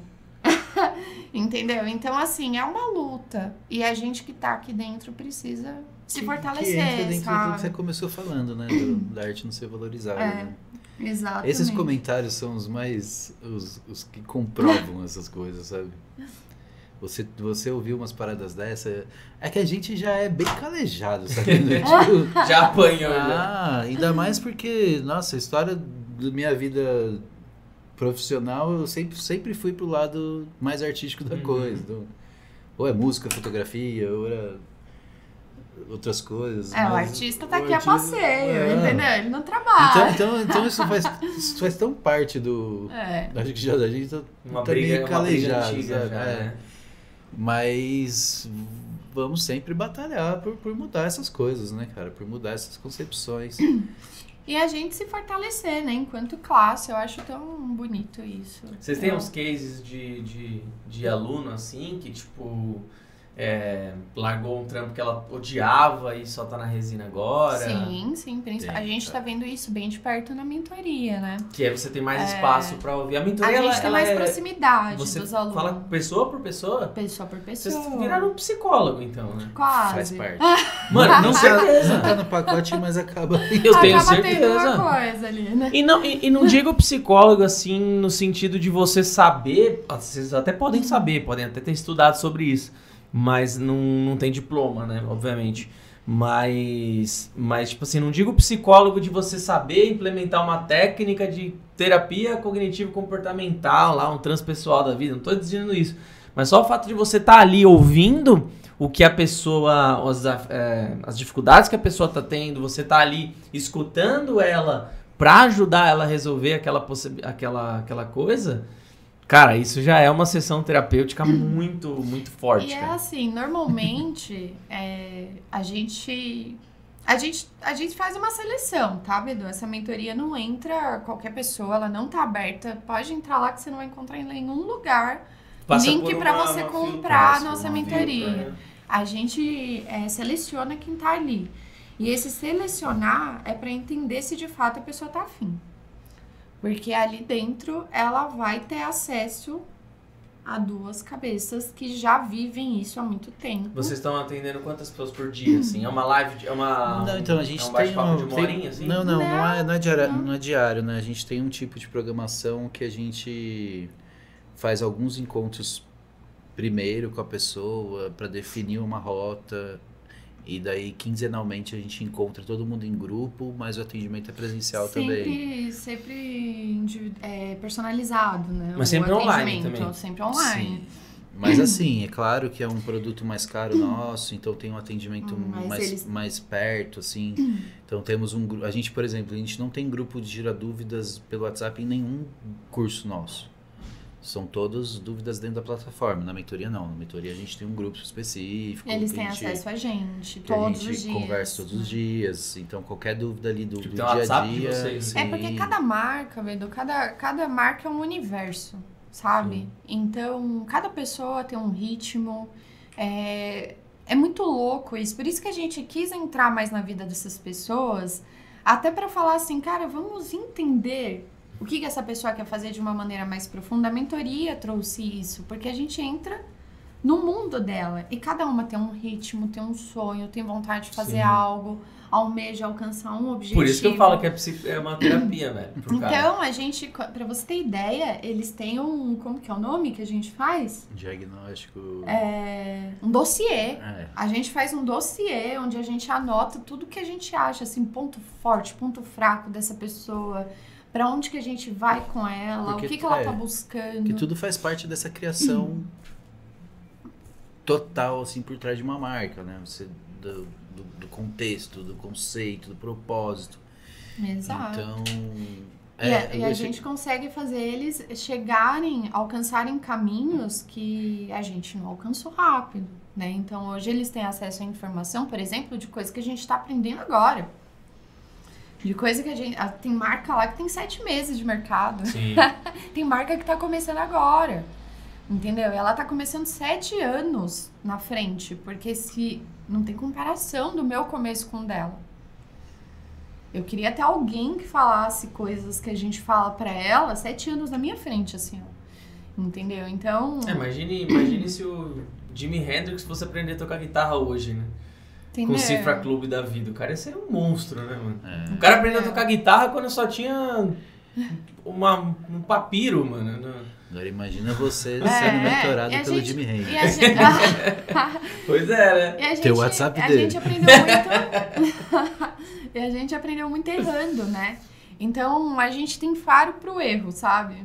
Tipo, não faz isso que você vai se lascar. Vem por aqui e faz isso. Então a gente vai é, organizando o- esse processo da pessoa de uma maneira que ela cometa menos erro. Não que ela não vá vivenciar o erro. E mesmo Uhum. assim, Porque não existe fórmula E mesmo mágica. assim, tá- a gente está num processo de entendimento de tudo isso, de adaptação, de trazer melhoria sempre, sabe? Porque assim, existem cada um, cada desafio, cada pessoa é um desafio, Sim. né? Então É. a gente tem que quebrar nossa cabeça também para trazer o melhor e, e tentar lidar e e com, a, com a pessoa de uma forma que ela consiga produzir, que, ela, que a mentoria seja boa para ela da mesma forma que é boa pra gente, sabe? Por isso também que a gente acaba fazendo uma entrevista antes para saber se é o momento da pessoa, porque essa mentoria ela, isso que ela tá ela, ela é um É. produto high ticket, então assim, ela cada vez mais, cada cada mais resultados que for vindo, a gente vai aumentando, porque vai- o tempo nosso vai ficando escasso. É, e não dá pra ser algo barato que, pra gente cobrar, né? Porque é uma dedicação muito grande nossa. É um, tudo que a gente sabe foi um investimento muito alto que a gente fez. Então, a gente acaba cobrando um preço que a gente considera ainda barato pelo, pelo que tá ali dentro, né? Mas, a Mas- intenção é essa, né? que seja boa pra Mas pessoa. o que, que a gente pensa, exatamente? O que, que a gente pensa? Imagina uma pessoa chegar, ela tem o dinheiro pra pagar, mas não seja o que ela precisa. Não é o que ela precisa. Às vezes ela entrar ali no Resina Express era o que ela Já precisava. vai ser o suficiente. Então por isso que a gente faz uma seleção e não deixa aberto. E vocês sempre foram muito ligados, né? Tipo, por exemplo, eu, eu descobri o que, que era Pantone pela Pri. Eu até, até então eu não sabia, né? E, e vocês sempre foram muito ligados à, à questão da, da, da tendência, até fora da resina também, né? Sim. A tendência da arte em si, né? Da moda e tal, influencia no mundo da resina também? Depende Ou vocês forçam um pouquinho isso, de trazer, assim? A gente apresenta essa possibilidade, porque Tá. assim, Bedu, é, o mundo do, do design, ele sempre teve esse lado comercial que vai seguir alguma tendência de mercado por ser aceito. Então, por exemplo, tem, às vezes você entra num shopping, aí você não vê várias roupas de várias lojas diferentes, mas tudo com a mesma cor Sim. aquilo é o que se vai seguindo as tendências. Elas mudam de estação para estação e tal. Então, se você quer entrar para uma área que você quer acompanhar esse mercado e que tem potencial de venda, Uhum. porque se tá entrando, só que você tem que estar em constante atualização, você tem que entender o que tá acontecendo aí, que cor que vem, se prepara antes e tudo mais. É um mercado que, que tem bastante negócio, porque as Uhum. pessoas vão se vestir combinando com as peças que você tá Sim. fazendo. Então a gente apresenta esse mercado pra galera que não é um mercado que a gente trabalha.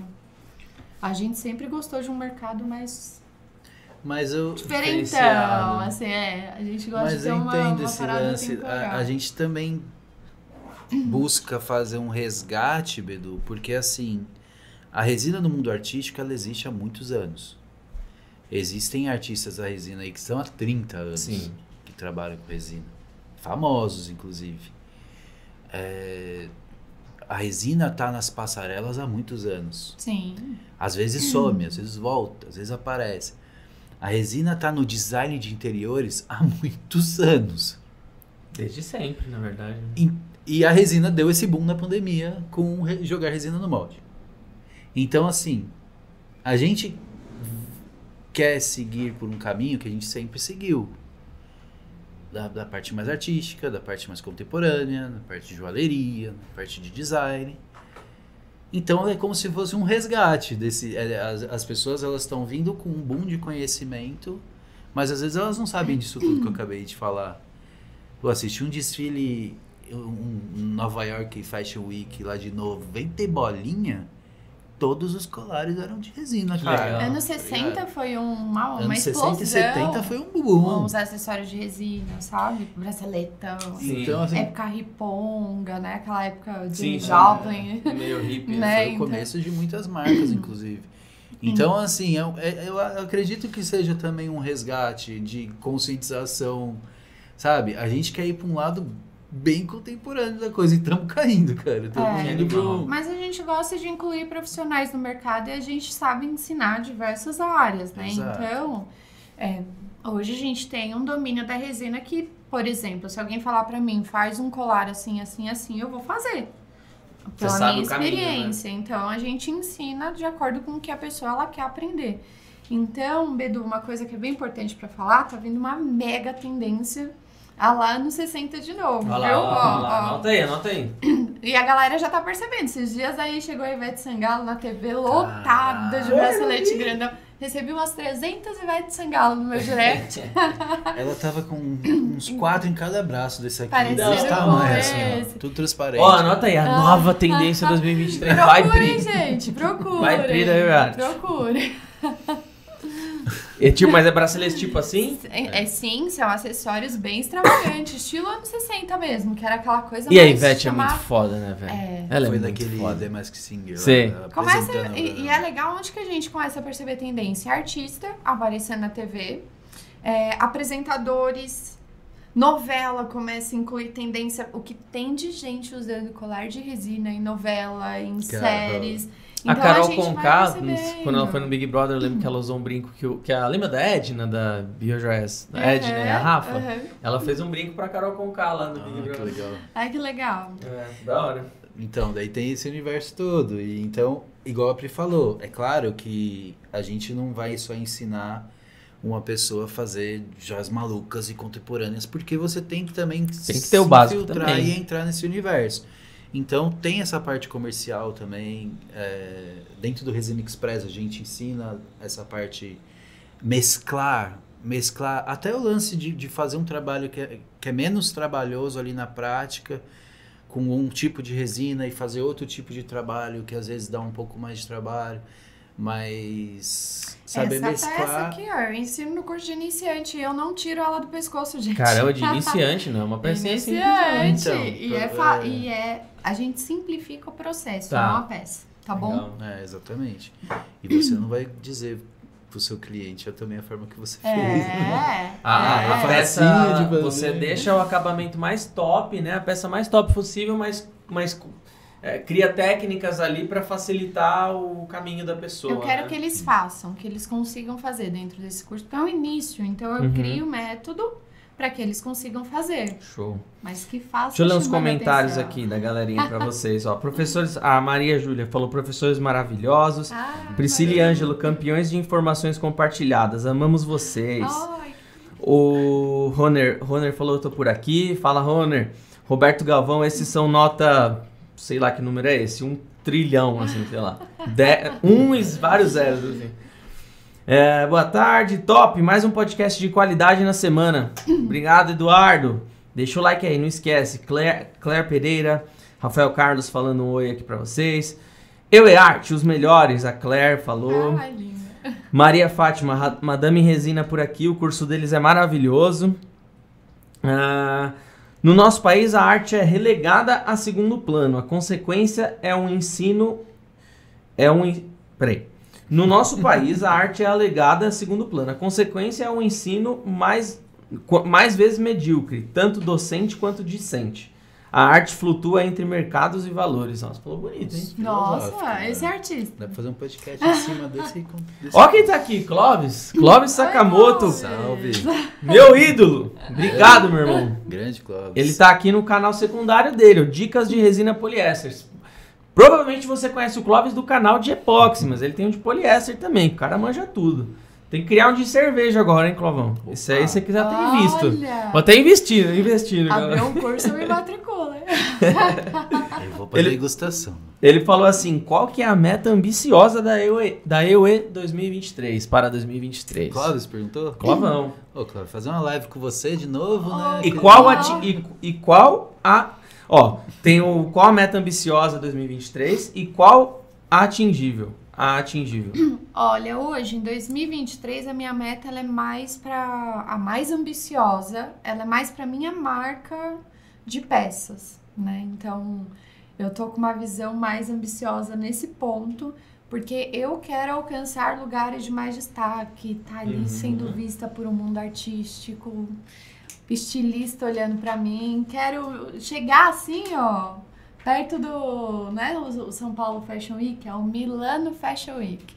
Não sei se em 2023 eu conseguir, tá, gente? Mas eu estou a caminho. Mas aí tá, é o, é o- é o ambicioso que ele falou, né? Eu estou gostei. a O caminho. atingível. E o atingível. Ah, o atingível a gente já tá alcançando, Que porque... Ó, estamos em fevereiro ainda, bora pro ambicioso então, Mas, né? meu Deus, olha, esse ano foi muito louco. É. Em janeiro, eu trabalhei metade do mês e foi tudo assim, ó, A gente acontecendo... começou tropeçando por causa da Covid, mas aconteceram muitas coisas legais. É, Então, assim, atingível, acredito que novas parcerias estão vindo aí. Estão vindo parcerias muito legais. acredito que um curso presencial Um curso também presencial vai rolar. num lugar maravilhoso. Num lugar tá maravilhoso, chegando. com, com uma com? Opa! Com uma temática super nessa área contemporânea que a gente está falando.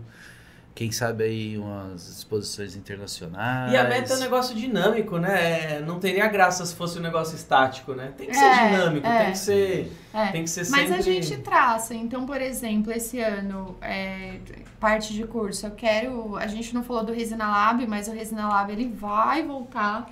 E a gente quer ele uma versão lab mesmo, um Fazer um laboratório negócio- criativo, sabe? Onde tenham artistas ali dentro que tá Se vocês precisarem de algum suporte re- realmente de laboratório mesmo, pra fazer algum Ai, teste, alguma que- coisa, a gente pode, a gente pode Gostei. cortar uns caminhos aí. Gostei. Ainda mais que a gente tá do lado aqui, caceta. Gostei Estamos do lado um do outro. Fica dando corda. Ah. Minha cabeça frita aqui, cara. Não, mas vocês viram, não sei se vocês viram a live que a gente fez recente. A gente lançou uma nova resina de altas espessuras, né? Sim. E é, a gente mil, fez né? a 8000, é. A gente ainda continua com a 4230 porque é uma resina é, mais, é, mais reativa que a que a gente lançou. Então temos duas agora, os dois modelos, pode escolher, né? E, e para isso, porque assim, muita gente acha que resina de altas espessuras é tudo a mesma coisa. Não, o que eu gosto de mostrar pra galera é que o que diferencia uma resina na questão de espessura é a sua reatividade. Então, para isso eu levei em laboratório, fiz vários testes, mostrei, né? Fiz várias coisas aí pra, pra galera entender, né? Mas eu acho muito da hora levar essa parte mais técnica Total, também, né? total. Porque você dialoga, É, você o- mostra, mostra que você. A- Técnica é. barra criatividade, né? Porque a, a gente, a, a, a resina, existe tantas possibilidades, mas tantas possibilidades que eu- a gente precisa às vezes até dar uma segurada É. pra não brisar tanto, assim.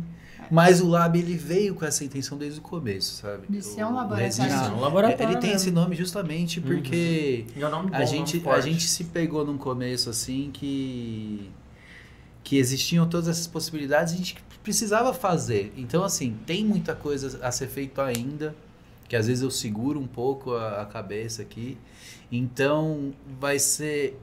A gente tá entendendo que a gente vai chegar nesses dois universos, né? Que é a nossa mentoria, onde a gente faz toda essa dinâmica de marca e posicionamento e criação em relação à pessoa por trás daquilo, né? E vai rolar esse lance da criatividade do Resina Lab porque a gente gosta muito também. Total, e é legal uma vocês demanda, demanda do, da- do artista mesmo, Uhum. sabe? Uhum. Então, aguardem novidades aí. Boa. Andréia falou: boa tarde. A precificação é um verdadeiro tabu para muitos artesãos, não é? Muitos têm medo de colocar o valor. é, Muitos têm medo de colocar o valor sem. Em... Ah, em vez de preço, entendi. Entendi. Muitas pessoas têm medo de colocar o valor em vez de preço. Perfeito. É muito importante também a gente entender a diferença entre valor e preço, né? São coisas bem diferentes. Às vezes você consegue sintetizar o valor através do preço, mas não é sempre, né? E o que é o valor, né? Eu acho que a gente precisa sair dessa. É muito, é dessa- muito sub- dessa- é, é, ser raso, subjetivo. Porque o valor, ele que encarece o teu trabalho, ou então coloca, te faz cobrar Exatamente. E o valor pra você é um, pra mim é outro, E né? cada trabalho tem o seu valor específico. Exatamente. Parabéns, boa matéria, valeu Laércio. Ah, seria correto. Eurico Ferreira, essa daqui eu quero que vocês respondam, bem legal. Seria correto cobrar, cobrar o preço de custo no começo? Olha, Custo jamais, né? Um É assim, no- a, a gente tem que trabalhar sempre dentro de uma margem de lucro, nem que ela seja mínima. Por que, que eu falo isso? Porque você ficar trabalhando no zero a zero, sabe? É, é assim, quando você vê, quando você precifica direitinho, além de você entender o que compõe o teu trabalho, Você sabe quanto você consegue dar de desconto. você, você começa a entender o quanto que você precisa produzir também. Né? Perfeito. Então, é, de início, é, sempre tem um ponto que a gente tá entrando no mercado, às vezes, enfim, as pessoas pedem um desconto para você dar aquele start na venda. Não dá pra gente ficar criando muita objeção. O que não dá pra fazer é ter um começo para sempre. Então, no começo, a gente acaba tendo maneiras de entrar nesse mercado. Mas preço de custo, acho que é. Preço de não. custo é difícil. É jamais. Porque, porque Afinal, assim, todo mundo tem boleto pra pagar, né? é, é. É, e assim, eu acho que, não, as pessoas se sentem mais inseguras no começo, tá? É normal. Mas o custo, gente, vocês estão saindo no zero a zero, Sim. sabe? Então uma margem pequenininha ali de lucro já vale a pena. Zero a zero não, né? Você tá saindo perdendo, porque você perdeu tempo. Tempo, né? Ah, tch. A massa eu e a arte é tudo. foi top. A Claire falou que o seu workshop que vocês comentaram foi top. Cada minuto de aprendizado. Hum, bota, bota a sessão de grupo em cada mentoria. Falou assim, dura. é, Ah, bota a sessão de grupo em cada mentoria. Dura 4, 5 horas. Orgulho de, orgulho de ser aluna e mentorada desse casal, Paula Vicente. Ai, Depois do acabamento perfeito, chamo de acabamento eu e arte. São professores muito atenciosos e tem uma galera aqui. Esses dois valem 2 milhões. Que da hora. Melhores mentores da resina e melhores psicólogos também. muito show, muito show. Deixa eu ver se o Gui mandou mais alguma aqui. Tô me ligando agora, ó. Vem assistir o podcast. Ah, qual é a fã. Tá, boa, essa é legal. Eu tinha até anotado aqui. A Júlia colocou aqui. Qual é a forma de ensino que vocês acreditam que mais funciona? Nessa parte pedagógica, assim, nessa parte de ensinar, vocês chegaram a dar uma estudada também ou foi aprendendo na pancada? Como que foi? Não, a gente entrou nesse mercado estruturado. Legal. É, na verdade, Bedu, teve um momento na EUE que nada mais, a gente entendeu que nada mais era sem conhecimento do que a gente estava fazendo de fato, sabe? Então, antes de cair para o mundo digital, ensinar dentro do meu ateliê, sim. Eu fazia, pegava, colocava a pessoa ali do meu lado e tudo mais, ia fazendo com ela tal. Agora, no digital, não. No digital, a gente investiu muito em conhecimento. A gente investe muito até hoje. Que animal. Isso é importante. né? Importante. Então, É, e propriamente falando da resina, é, o digital ele proporcionou coisas muito maiores do que, do que você conseguiria num curso presencial, por exemplo, sabe? É, pô, você vai fazer um curso presencial para ensinar técnicas de resina. Quantas técnicas você vai conseguir ensinar num, num- Total. num dia? Total. Ou, ou tem a cura da resina lá e você vai Difícil quebrar ser dois, superficial, né? é, então. E no, então, muitas pessoas falam isso e cobram, ah, vocês ensinam presencial, e a gente tem essa objeção. Tá bom, você quer um curso presencial, mas o quanto que a gente consegue te ensinar no online não se compara. Não. É porque a galera tem esse lance do curso online de. Imagine na É. TV, então, que vocês foram, né? É, 12 a gente tava minutos. falando isso antes. Como É. começar uma técnica na TV que a gente fica 12 minutos? Primeiro que os 12 já bota uns 8 aí, né? Porque passa oito. rápido. É, dá um, dá um. E eu tô falando Deus, de Deus gaiato. pega e dá um, dá um acelerar no controle ali. E Não eu é tô possível. falando, tô falando de Gaiato que foi ela que apresentou, Sim, né? Mas sim. eu tava ali do lado junto. É, você tá com Medindo. você, você, tá com mesmo com a mesma aflição ali que ela tá, você tá também. Mas, é, mas para o lance pedagógico mesmo, assim, É, a galera ela não tem noção o quanto o online ele Ajuda, né? ajudou bastante, principalmente pra É, resina. eu falo cara. muito do curso, por exemplo, de mesas resinadas da Multieduc. Claro, o presencial é legal colocar a mão na Não, massa, é muito lógico. legal. É muito Só legal. que o curso online da Multieduc é muito mais barato que o presencial E completo. e, e você- e- e tem mais conteúdo. Sim. Então. Tem mais conteúdo, porque no presencial sempre tem um aluno um pouco mais atrasado, que vai, tipo, perguntar coisas que, tipo, sei lá, tem 10 alunos, às vezes tem um cara que vai fazer uma pergunta que os outros 9 já entenderam. Entenderam. Só que esses 9 estão perdendo tempo e tal. Tem o seu, tem o seu, os seus pontos positivos, o, o presencial, Mas total, online você É. consegue sintetizar muito mais informação. A exemplo, Né? a exemplo desse. Então o cara volta, vai de Vê mais novo. vezes, né? Da, Porque. da meta, da meta que a gente falou que a gente vai alcançar do, do curso presencial que a gente está armando, Uhum. vai ser uma evolução de uma técnica ali. Sabe? É, A gente consi- vai conseguir quebrar em dois dias por conta de cura e de outros processos que a gente vai fazer. Mas vai ser, Vai ser vai ser É corrida, né? intencional, intencional em cima cara. de uma técnica com a epox que existem acaba limitando as várias técnicas que dá pra ser feito. Os entendeu? workshops que eu já dei, assim, né? O mais da hora de tudo é o, é o contato com a pessoa. Isso é Sim. muito louco. Depois do, do, do podcast. Depois do workshop, você fica trocando ideia, conhece mais a pessoa, faz amizade ali. Tudo isso, pra mim, também é muito foda, né? Que eu adoro conhecer pessoas. Então, mas total, online, cara, tem o seu valor, assim. Então possibilitou, possibilitou muito isso pra gente, sabe? De, além da gente estudar bastante pra pra se preparar pra isso, Uhum. a gente estudar bastante pra se preparar com técnicas e dar todo esse acesso pra essa galera. Então, confie nos cursos online de qualidade, Sim. porque eles existem. Total, sem dúvida nenhuma. Ah, show, ó. O. pá, pá, pá. Bom, essa daqui acho que a gente até falou, mas se vocês quiserem dar uma pincelada, o Rodrigo falou: qual curso vocês indicam para fazer primeiro, né? E qual melhor resina para aprender a princípio? O que vocês indicam? Falar com vocês lá no direct, trocar uma ideia? Melhor, é. Melhor, Porque a é. gente gosta de entender em que ponto tá mesmo, sabe? Se Tanta tiver zero, gente. zero, assim, nunca manipulou resina, É. a gente indica o Resina Express. Mas a, a Roberta tá lá, gente. Pode dar um oizinho lá pra ela. lá, né? Pode ir no que a Roberta direct. vai falar com vocês. Isso aí. E a Lúcia, a última pergunta agora, ó. Deixa o like, hein? Não esquece de deixar o like. E também vão lá no perfil da EWEART no Instagram, arroba EWEART. Underline. Tem underline no meio, né? No final. E, no final, Só pra ficar facinho. EWE Art, com T mudo. A-R-T underline. Fechou? De qualquer forma, tá aqui na descrição também. Ah, Lúcia, per- última pergunta. Fiquei interessada sobre dar o acabamento perfeito. Pode dar um spoiler de um desses acabamentos? E também, se quiser, se já tiver alguma nova data aí de um novo. Por Então, favor. acho que vale a pena a gente só colocar um spoilerzinho. Só um spoilerzinho, assim. De leve, de leve, vai. Não vamos contar tudo, deixa eles curiosos. Tá, vai.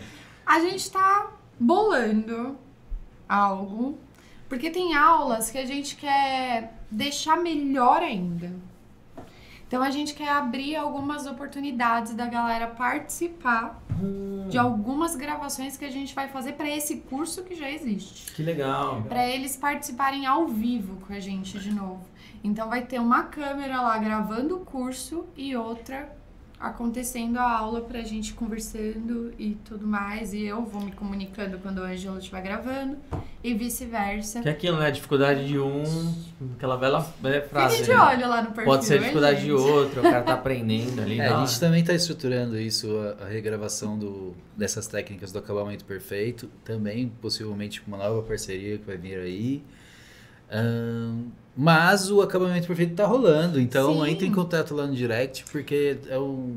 Ah, e tem uma coisa, gente. Quem já for aluno do acabamento perfeito vai, Vai ter acesso a essas aulas. Então, Ele é um curso dentro do Hotmart É, também, separadinho dentro ali. da né? Hotmart. Então isso é legal que até os alunos já saibam que a gente vai fazer uma baguncinha com eles. Então aí. aproveita, mesmo que não tenha saído ainda, dá pra comprar agora, não dá? Dá, Então, mesmo que não tenha agora. saído, compra, porque se sair mais É. conteúdo vai ficar mais caro, Sim, né? Nada mais que é. justo. A gente sempre, Então compra agora. A gente sempre dá atualizada. Ah, é lógico, tá certo. Mas, mas para quem tiver dúvida disso, o acabamento perfeito a gente trabalha acabamento manual de resina poliéster, acabamento manual de resina epox, porque não é todo mundo que já inicia com máquinas, né?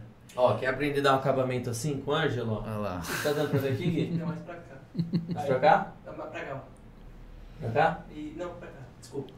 E qual- Ah, Ah, é. Essa aqui, ó, mas é pra lá. essa? Aê. Ó, quer dar um acabamento, ó? Resinar um olho humano? Isso aí é com o Bedu. É de Mas- mentira, tá? Se você acha que eu sou um otário. Mas. A gente Mas não tá aguentando, né? É, mano. O pior é que eu fiquei pensando num olho de verdade. Ia ser legal também. Ah, a, a gente vai para concluir. Fazemos essa parte manual mesmo, justamente porque a gente sabe que existem pessoas que estão começando e a gente fez durante muitos anos. Então a gente teve mão na massa, assim, Total, total. literalmente mão na, na lixa ali durante muitos anos. E é um conhecimento que é super interessante de passar mesmo pra galera, pra sentir. Tem algum momento Porém- vai usar a mão, né? Daí a gente faz aula 1, aula 2, aula 3, aula 1 poliéster, aula 2 epox, aula 3 máquinas. Tem Então, máquinas é esse universo que a gente também sempre teve contato para agilizar. Só lá no comecinho, assim, que a gente não usava nada. Mas depois já rolou essas adaptações, tudo. Então, a gente abre totalmente o nosso ateliê e mostra tudo que a gente tem de mão. E não é pouco, sabe? É tipo bastante coisa. Então, assim, às vezes você pode fazer adaptações, você pode, mas É, a gente tudo, ensina tudo desde é pra o otimizar, começo. né? Por exemplo, não A tem é tanta otimizar. grana para investir né, em máquinas que sejam profissionais para um, pra um trabalho mais, sei lá, pesado Uhum. e tal. Então a gente ensina você a improvisar Dá com um o que jeito. tem, mas a gente vai também mostrar as máquinas que a gente utiliza aqui, que São são. mais É, profissionais. Profissionais, profissionalizando, é normal. Porque vocês precisam conhecer esse mundo. Não tenho grana agora, mas Total, amanhã? Então total. você ali já vai aprender. Perfeito. Bom, usem esse espaço aí então, querem que vocês quiserem falar aí pra divulgar projeto, divulgar o que vocês quiserem, hein? fiquem à vontade aí pra galera que estiver assistindo aí e que for assistir Eu depois. acho que a também. divulgação já foi feita, né? É, é, bom, galera, eu acho que é o seguinte, a gente é, gosta bastante de compartilhar com vocês a nossa história, já deu pra perceber isso, né? Então, Ó, se não assistiu o episódio 1, inclusive, tem o episódio deles aqui, um já. então tudo, tudo que a gente ensina é, são cenas da vida real, né? A gente tem coisas que, óbvio, hoje o mercado a gente divide muito a marca, a marca tá numa posição completamente diferente do que ela já foi um dia com a nossa marca de cursos, mas a gente ensina muita atualização do mundo digital, ensina vocês entrarem para o mercado de uma maneira que seja mais segura, que corra menos risco, né? Dentro da, da página da EOE, a gente tenta colocar para vocês assim, ó, é, disponibilizar em treinamento, né, o, o- uma jornada do que você precisa. Então, para quem está começando, tem treinamento. Para quem está precisando do acabamento, tem treinamento. Volta e meia a gente vai aparecer com workshop que a gente vê que é algo que vocês querem, que vocês estão precisando. É, quem está querendo ter uma marca, manda uma mensagem lá pra gente. É, pra gente agendar, seja um bate-papo, pra gente conhecer vocês, pra falar da nossa mentoria, como que funciona, se é pra você ou se não. Mas saiba que a gente vai ter que conversar com você, entender, né, se é o seu momento de verdade. Não fiquem tristes quem não entraram, mas a gente está sendo o mais honesto possível com vocês, inclusive. E, e é isso, eu acho que a, a nossa missão aqui, enquanto professores dessa arte, Bedu, é trazer uma profissão dentro de uma realidade, sabe? Porque como a gente já trabalha com isso há muitos anos, a gente gosta de passar a vida real do mundo de cá. De mostrar que, olha, olha quanta coisa a gente conquistou, mas para conquistar a gente precisou passar por isso, isso, isso, isso, isso, né? Então a gente gosta de mostrar perrengue, coisas muito boas, coisas que são muito boas e que a gente não enxerga. A gente também fala pra galera, olhem pras coisas, pras pequenas conquistas, sabe? Que isso é muito importante. Então eu acredito que os nossos treinamentos, ele é uma um método criado em cima da nossa vida profissional, sabe? hora. Porque o que a gente aprende é, e a gente executa e dá certo é o que a gente ensina. E a gente gosta pra caramba Vocês de são fazer apaixonados isso. pelos- pelo que fazem, dá pra perceber, de boa. A gente gosta muito. Acho que transparece tranquilo. É isso então, galera. Agradecer aqui os nossos convidados de hoje. Com certeza ainda vai ter parte 3, 4. Esses aqui estão em casa sempre. Me chama que eu vou. E esse ano também, com certeza, o Fabião que tá cuidando da agenda agora da TV, hein? Ó, o Fabião, chama eles aí pra ir mais uma vez, hein? E obrigado a todo mundo que acompanhou. Não esqueçam de deixar o like, isso é muito importante. E se curtiu o conteúdo, tem mais 76 episódios atrás aqui e vários outros vídeos aqui no canal. Batemos mais de mil vídeos no canal, hein? Uau! Temos muito conteúdo aí pra você aprender se você quiser. E deixa o like, não esquece. Se curtiu, que nem eu falei, se inscreve e ativa as notificações pra, ser, pra sempre ser lembrado aí de novos vídeos que a gente postar. Beleza? Eu vou ficando por aqui. Um abraço do Beduzão e falou! Beijo!